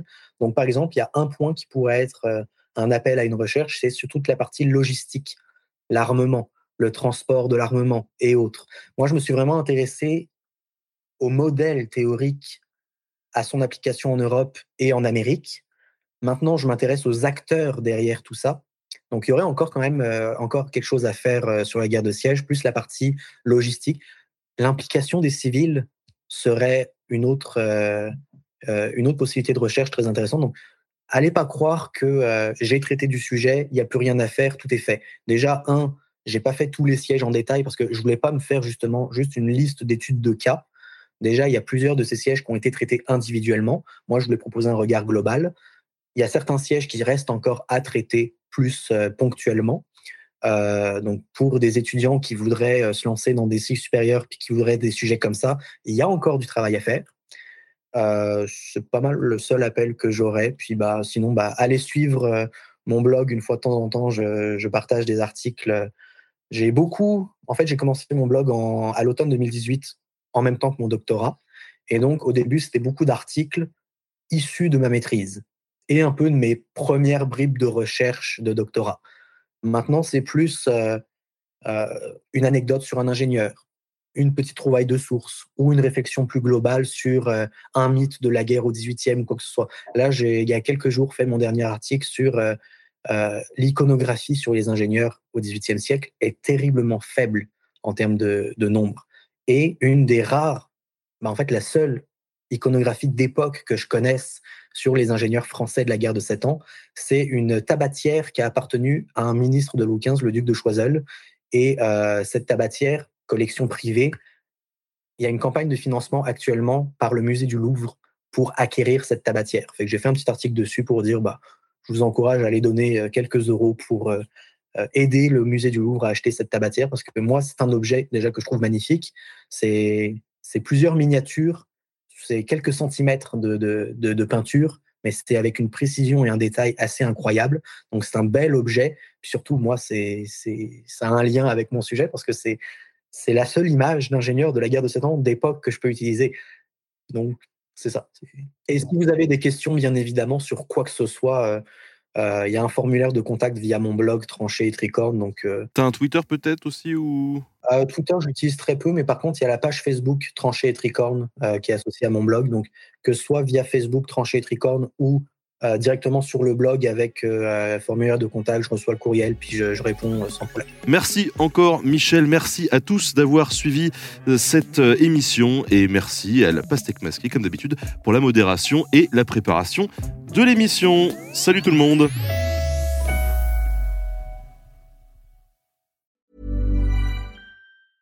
Even when we're on a budget, we still deserve nice things. Quince is a place to scoop up stunning high-end goods for 50 to 80% less than similar brands. They have buttery soft cashmere sweaters starting at $50, luxurious Italian leather bags, and so much more. Plus, Quince only works with factories that use safe, ethical, and responsible manufacturing. Get the high-end goods you'll love without the high price tag with Quince. Go to quince.com/style for free shipping and 365-day returns.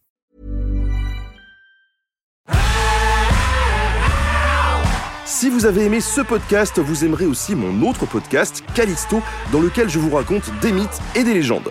En attendant que vous nous suiviez sur Castbox, Apple Podcast, Podcast Addict ou toute autre plateforme qui propose cette fonction, n'hésitez pas à vous abonner. Vous pouvez même nous laisser une note et, soyons fous, un petit commentaire, je le lirai avec plaisir.